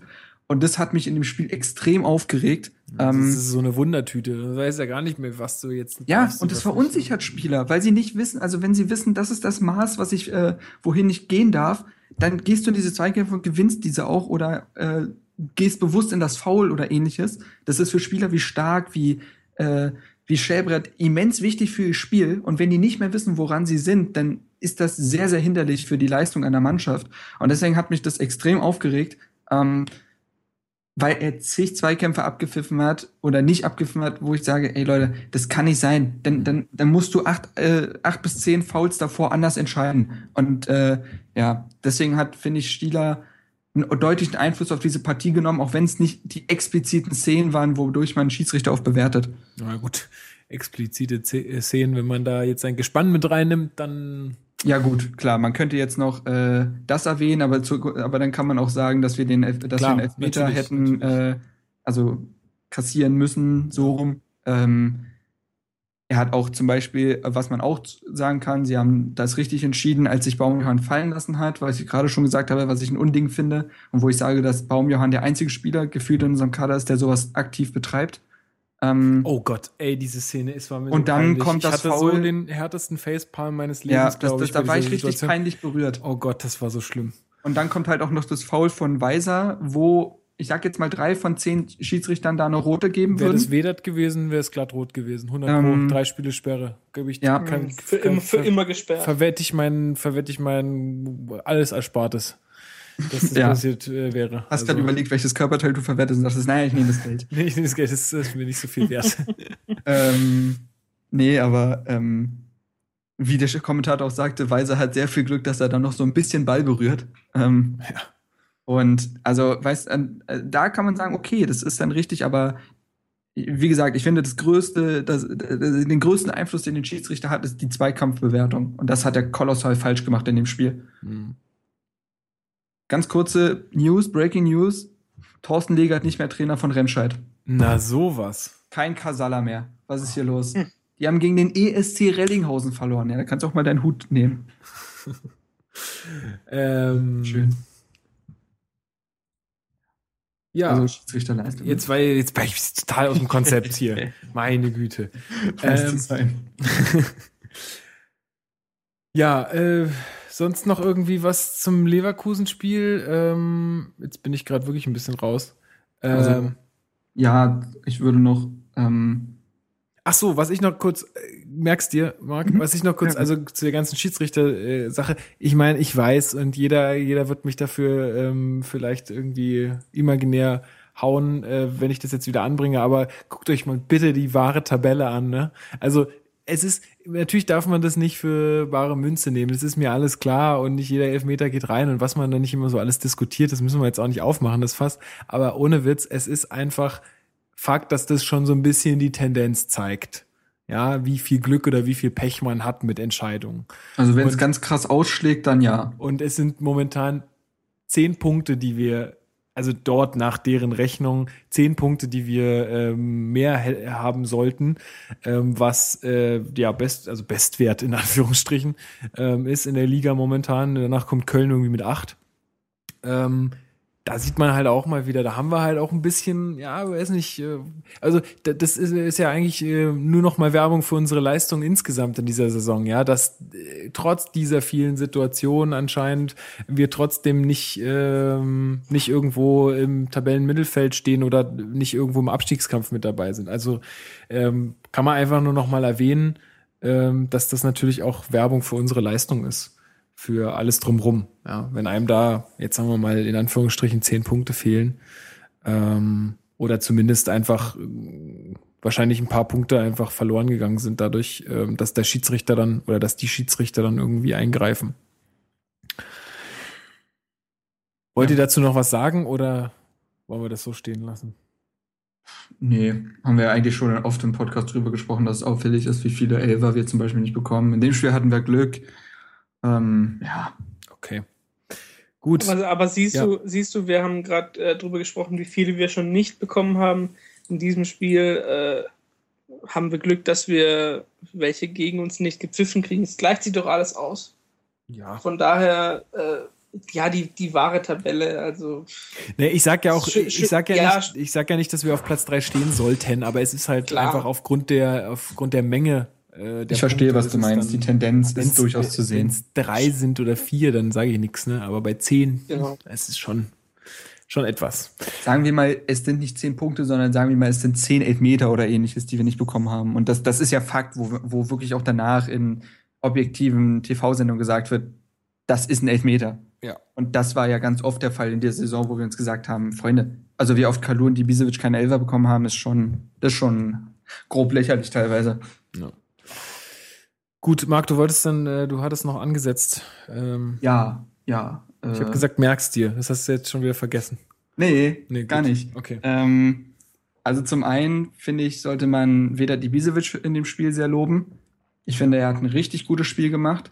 Also das Tor hat er, wie du schon gesagt hast, selbst sich herausgearbeitet, hat dann den Kopfball direkt da neben Leno gesetzt, also unhaltbar links neben Leno. Ähm, ich finde, er hat extrem oft Bälle sehr, sehr sauber mit der Brust zum Beispiel angenommen und dann Spieler in Szene gesetzt, wie Schellbrett. Gut, das war jetzt nicht immer von Erfolg gekrönt, aber ähm, ich finde offensiv sehr viel geackert, sehr aktiv gewesen, sehr, ja, auch wie gesagt, effizient gewesen. Das ist nicht im Sande verlaufen, was er gemacht hat. Und äh, das zeigt, finde ich, mal wieder, dass man Ibisevic nicht auf dieses reine Strafraumstürmer-Dasein reduzieren darf, sondern dass das ein Spieler ist, der sehr viel in der Offensive für seine Mannschaft ackert. Ähm, ja. Also das äh, ja. wollte ich noch gesagt haben. Ansonsten, ansonsten Chigerci, das schlampige Genie in dem Spiel gewesen. Äh, sehr viele Fehler produziert leider. Ähm, ja. Okay. Magst du noch irgendwelche äh Worte dazu. Nö, bin ich auch. Machen wir das Spiel auch zu. Dann kommen wir noch mal zu unserer Rubrik, ja. die wir das letzte Mal sträflich vernachlässigt haben, beziehungsweise vorletztes Mal, letztes Mal sowieso, aber das war ja auch eher so Special Podcast. Und zwar den Spieler des Podcasts. Habt ihr da, äh, also ich würde gerne diese Rubrik wirklich einführen und sagen auch, es muss jetzt nicht unbedingt äh, an der Leistung festgemacht werden, mhm. sondern vielleicht an, an irgendwelchen ja, Gesten oder also also nicht, Tolga, was, was vielleicht Tolga hat es immer verdient. Ja, für seinen Instagram-Account, das Richtig. ist klar. Aber ähm, aber ähm, nee, einfach auch so. Äh, mir fallen ja jetzt nur ganz. Wir müssen jetzt uns auf keinen festlegen. Ich versuche das ähm, auch demnächst noch mal so zu machen, dass vielleicht auch die Community da ein bisschen mit abstimmen kann, äh, dass wir da äh, irgendwie uns äh, mit euch in Verbindung setzen und ihr dann auch ein paar Stimmen abgeben könnt, so wer dann für euch äh, der Spieler der letzten zwei Spiele so war. Ähm, ich würde jetzt einfach mal so Namen reinwerfen wie Jahrstein natürlich. Gut, der hat jetzt gegen äh, Bayern natürlich nicht gespielt, aber gegen Leverkusen halt so herausragend gespielt, dass man eigentlich sagen muss, äh, das ist halt der beste Mann gewesen in den zwei Spielen. Ähm, und ähm, weiß ich nicht, also jetzt waren ja überall diese Bilder vom von Weiser im, im Netz, wo der da irgendwie weint, weil das fand ich ganz groß. Ja, da sage ich ja, also das sind auch so Sachen, wo ich wo ich sage, das das kann man da auch irgendwie mit reinnehmen, dass man sagt, okay, das hat halt jemand, dem hat es irgendwie viel bedeutet oder was halt hat, aber dem bedeutet es irgendwie ziemlich viel diese Leistung und ich weiß jetzt nicht, ob er wegen dem Geld geheult hat. Ich gehe nicht davon aus. Ich glaube, nee. der war einfach wirklich enttäuscht und ähm, der ist vielleicht auch ein bisschen enttäuscht von sich selber, aber ich finde, das ist, also es ist, glaube ich, für uns Fans immer gut, wenn man sieht, dass da irgendwie die Spieler nicht nur so, ja, wie man so oft sagt, so blöde Söldner sind, die irgendwie nur ihr Geld verdienen und ähm, dann einfach irgendwie so, so Schön völlig, Wetterfußballer. ja, so völlig unemotional dann an die Sache rangehen und da hat man irgendwie, finde ich, gemerkt, dass da, dass da auch nahe geht und finde, es hat auch nichts mit, mit äh, Schwäche zu tun oder so. Ich finde, das war irgendwie, also für mich auch so, ein, so eine Sache, wo ich sage, das, da kann man ihm auf die Schulter klopfen und sagen, ey, du hast eine geile Saison gespielt, Junge. Passt schon. Ja. Musst nicht, musst nicht weinen. Muss nicht mal. Also, und habt ihr noch irgendwelche Vorschläge? Magst du vielleicht irgendwer, der dir besonders aufgefallen ist? Ah, Schwierig, weil halt die, die verschiedenen äh, Mannschaften, die aufs Feld geschickt worden sind von, Ja, von Dada, äh, lassen halt nicht so den Spieler der zwei Spiele. Ja, und dann halt auch zwei Niederlagen, ne? ist halt immer schwierig da. Ja, aber wie ja, gesagt, ich, würd, ich, würde, ich würde, denke ich, auch auf, auf, auf Weiser gehen. Okay. Ja, wie gesagt, ich würde das halt gern vielleicht dann noch mit der Community in Zukunft zusammen machen. Also das ist so ein bisschen kopiert von äh, reingemacht, der Fußball-Podcast. Äh, gerne eine warme Empfehlung für alle Fußballfans. Äh, äh, also äh, ein Urgestein quasi als Fu Fußball-Podcast. Ähm, die machen das auch so ein bisschen mit Man of the Match und der rosaroten Karte, wo sie so ein bisschen die besten und äh, schlechtesten ähm, Situationen der letzten Wochen oder letzten Woche äh, küren. Auch mit der Community zusammen. Und ich finde es immer ganz interessant und das finde ich, kann man auch so machen. Mal gucken, vielleicht kriegen wir da in den nächsten Folgen ein bisschen was zusammen oder dann auch in der nächsten Saison natürlich, ne? Weil ich meine, es ist jetzt nur noch ein Podcast. Dann Zeit. Aber vielleicht klappt das ja ganz gut. Ich Ja. muss noch meinen nennen, oder? Ach so, Oder ja, ihr, natürlich. Habt ihr jetzt eigentlich euren benannt? Also Max Weiser, du? Ja, ich würde halt Jahrstein, auch so zwischen oder? Jahrstein und wenn, wenn Max Weiser nimmt, dann nehme ich Jahrstein. Mhm. Ah, schwierig. Also für die Geste würde ich wahrscheinlich auch Weiser nehmen, aber um einen ganz anderen Namen reinzubringen, Niklas Stark. Mhm. Weil ich finde, er hat sich gegen zwei Top-Gegner auf äh, einer für ihn auch bei Hertha neuen Position als Sechser hat er sich sehr, sehr gut gemacht. Ja. Ähm, also, ja, ich glaube doch, ich, ich glaube, ich, würd, ich würde wirklich Niklas Stark nehmen, weil er zwei wirklich, wirklich gute Spiele abgeliefert hat und seine Viererkette sehr oft den Hintern gerettet hat, besonders gegen Leverkusen sehr oft hinter den hergeräumt. Ähm, ja, dann nehme ich den, Niki. Super. Gut. Ähm, ja, ansonsten, ach, ich weiß nicht, ich wollte noch einen Kommentar loswerden zu so manchen, äh, ja, ich sag mal, Experten in Anführungsstrichen. Ich, weil ich lese halt sehr viel im Internet rum und so und äh, höre natürlich auch viele Das Podcasts und so. Ja, aber ich, dazu muss ich einfach mal was sagen, weil das, das kann ich auch so auf mir nicht sitzen lassen. Ähm, ich finde es halt irgendwie total lächerlich, dass diese sogenannten Experten jetzt alle sagen, ja, habe ich doch gesagt, Hertha rutscht jetzt noch runter, denen geht die Luft aus und so. Und dann sage ich mal, na, herzlichen Glückwunsch, ey. Was ist da, was hat das jetzt mit, mit Fußball Fachkenntnis zu tun. Äh, ich meine, da hast du dich jetzt nicht weit aus dem Fenster gelehnt, wenn du sagst, ja, die rutschen noch, noch runter bei dem Restprogramm. Ja, es sieht jetzt halt einfach ein bisschen doof aus bei Hertha. Ähm, dass, dass wir jetzt äh, irgendwie auch, ähm, sagen wir mal, so, so hefti heftige Gegner im Anführungsstrichen, aber das ist natürlich auch so. Also Bayern, Leverkusen in der momentanen Form, Leverkusen vor allem, ja, dann hast du jetzt noch Mainz, du hast Darmstadt, die auch nicht einfach zu bespielen sind. Also selbst wenn wir am Ende irgendwie auf den Platz sieben rauskommen, dann bin ich immer noch nicht böse. Ja, also dann ähm, dann sieht's halt doof aus, aber letztendlich muss man ja auch mal das Gesamtbild betrachten. Und äh, weiß ich nicht, ich das sollten sie, also wenn da jemand was drüber schreiben will, dann soll er, weiß ich nicht, soll er sich was anderes einfallen lassen. Aber das fand ich irgendwie ein bisschen lahm. Philipp? Hä, Philipp? Lahm? Ach so, Boah, Alter. Füße hoch, der kommt flach. Okay, vielleicht war, vielleicht war das doch der härteste Facepalm, den ich jemals in meinem Leben hatte. Gern geschehen. Okay, ähm, ja, ansonsten würde ich noch ein bisschen Ausblick auf die äh, nächsten beiden Spiele wagen wollen. Äh, das nächste Spiel ist äh, das letzte Heimspiel gegen Darmstadt. Unbedingt alle ins Stadion kommen. Ja, äh, vielleicht nicht. wie du kannst vielleicht nicht. Ja, weiß noch nicht. Also ich werde auf jeden Also Fall ich da will. sein. Marc wird auch da sein, höchstwahrscheinlich. Ähm, Ja. Das wird schon irgendwie klappen. Ich pack das schon irgendwie. Für Max ist die Anreise wahrscheinlich zu lang. Hm, wahrscheinlich, ja. Ähm, ist auch nur so ein Laptop-Fan. Der hat eigentlich nichts mit Hertha am Hut. Äh, und ja, also ich kann echt nur noch mal alle aufrufen, wenn jetzt hier Leute dabei sind, die das hören, die jetzt vielleicht nicht äh, eine Dauerkarte haben oder nicht re super regelmäßig da sind. Es wird super Wetter, ich habe nachgeguckt, es sollen äh, mhm. an die 20 Grad werden, sonnig, äh, bestes Fußballwetter, es wird, alle Spiele sind parallel. Ähm, ja, es wird einfach, glaube ich, nochmal ein Fußballfest. Letztes ein Heimspiel. Letz, letztes Heimspiel. Ja, da muss man machbarer einfach, Gegner rein da. Genau, da muss man einfach auch nochmal die Mannschaft feiern. Ja, einfach auch und selbst wenn es dann am Ende wieder 6-0 für Darmstadt ausgeht, weil ich im Stadion bin, aber einfach auch der Mannschaft nochmal ein bisschen was zurückgeben für die geile Saison, finde ich.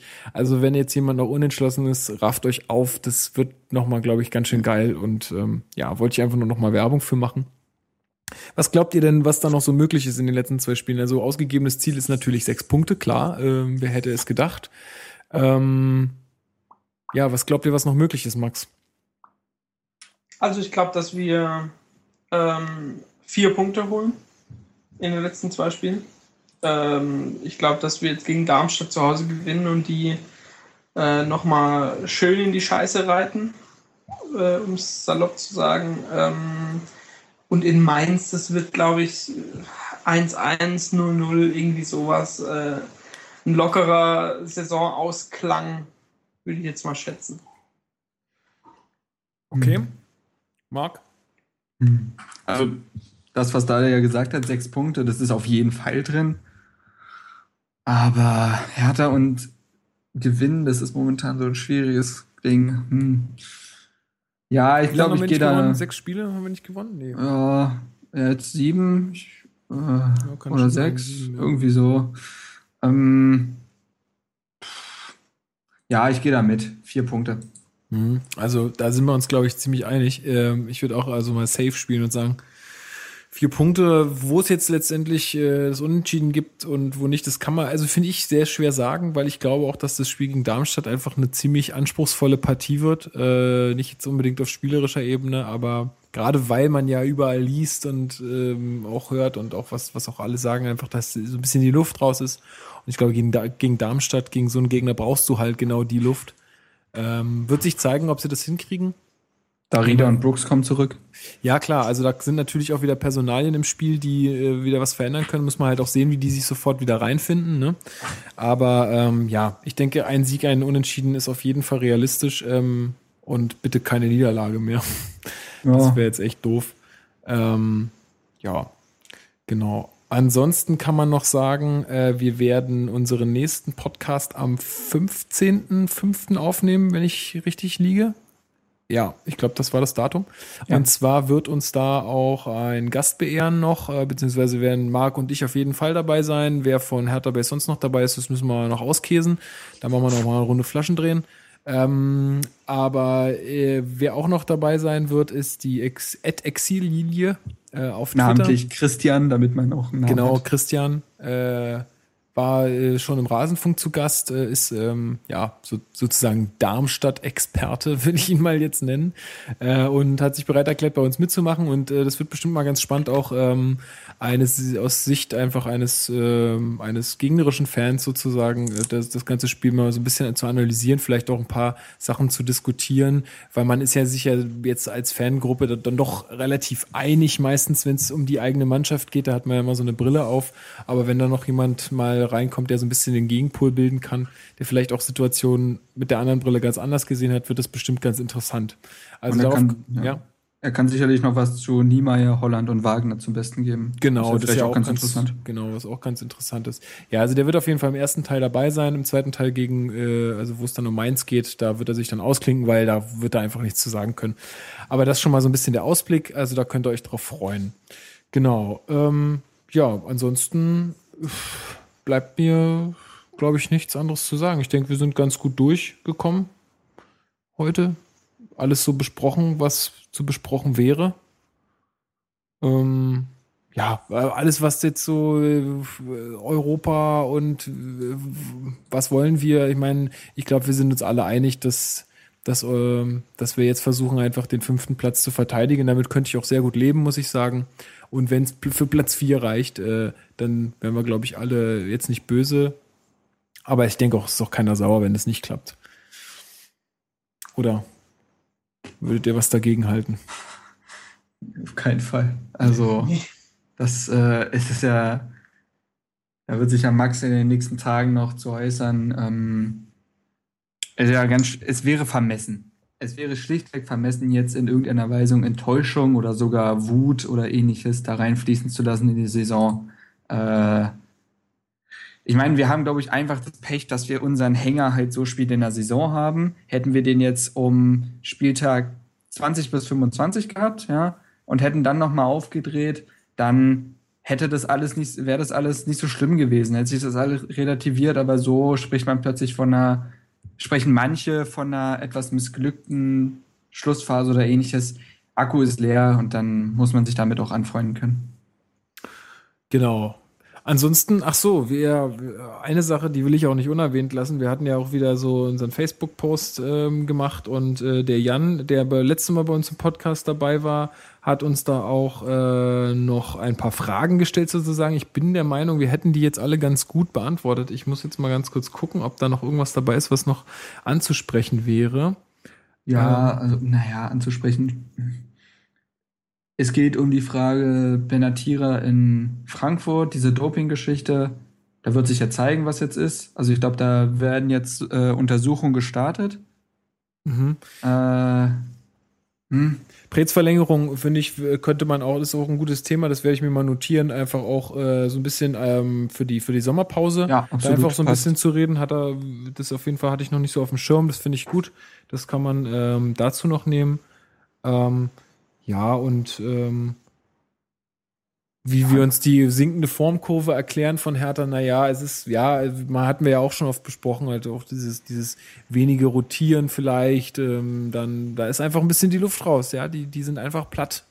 Die haben lange über ihren Möglichkeiten gespielt und dazu kommt, was wir ja auch gesagt haben, einfach die, die Ausrechenbarkeit dann, äh, irgendwie auf lange Sicht, ähm, wo wir auch gesagt haben, mit der Variabilität, dass wir uns das für die nächste Saison auf jeden Fall mehr wünschen würden. Also, ähm, ja, Jan, sei uns nicht böse, wenn, wenn wir das jetzt nicht alles so äh, genau besprochen haben. Ähm, ansonsten äh, diskutiert da gerne auch in den Kommentaren nochmal drüber, äh, über die Sachen.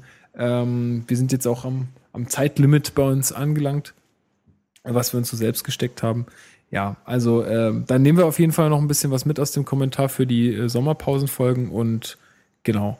Ansonsten freuen wir uns, wenn ihr uns eure Meinung sagt äh, zu den ganzen Themen und zu den Sachen, die wir so besprochen habt. Vielleicht seht ihr ja auch an, ähm, vielleicht seht ihr die Situation auch total anders. Dann immer gerne in die Kommentare schreiben. Äh, wir antworten auch. Bei uns steht auf der Facebook-Seite steht immer hohe Re Reaktionsfreudigkeit. Das, das stimmt. Prädikat sehr gut. Ja, also, ähm, wie gesagt, immer gerne schreiben. Wir sind gespannt auf eure Meinung. Das, so macht das nur Spaß. Das ist so das, wofür wir es ja auch machen, ne? Mhm. Gut, dann, ja, machen wir es hier zu. Yep. Würde ich sagen, jetzt kaufen alle jo. erstmal ihre Tickets für Darmstadt und dann ähm, sehen wir uns am Samstag im Stadion. Ja, so ist es. Hoffentlich, ja. Bei mir ist es hoffentlich so. Also dann euch allen eine gute Woche und ähm, bis in zwei Wochen, da hören wir uns dann wieder. So ist es. Bis dann. Alles klar. Bis, bis dann. dann. Ciao. Tschüss.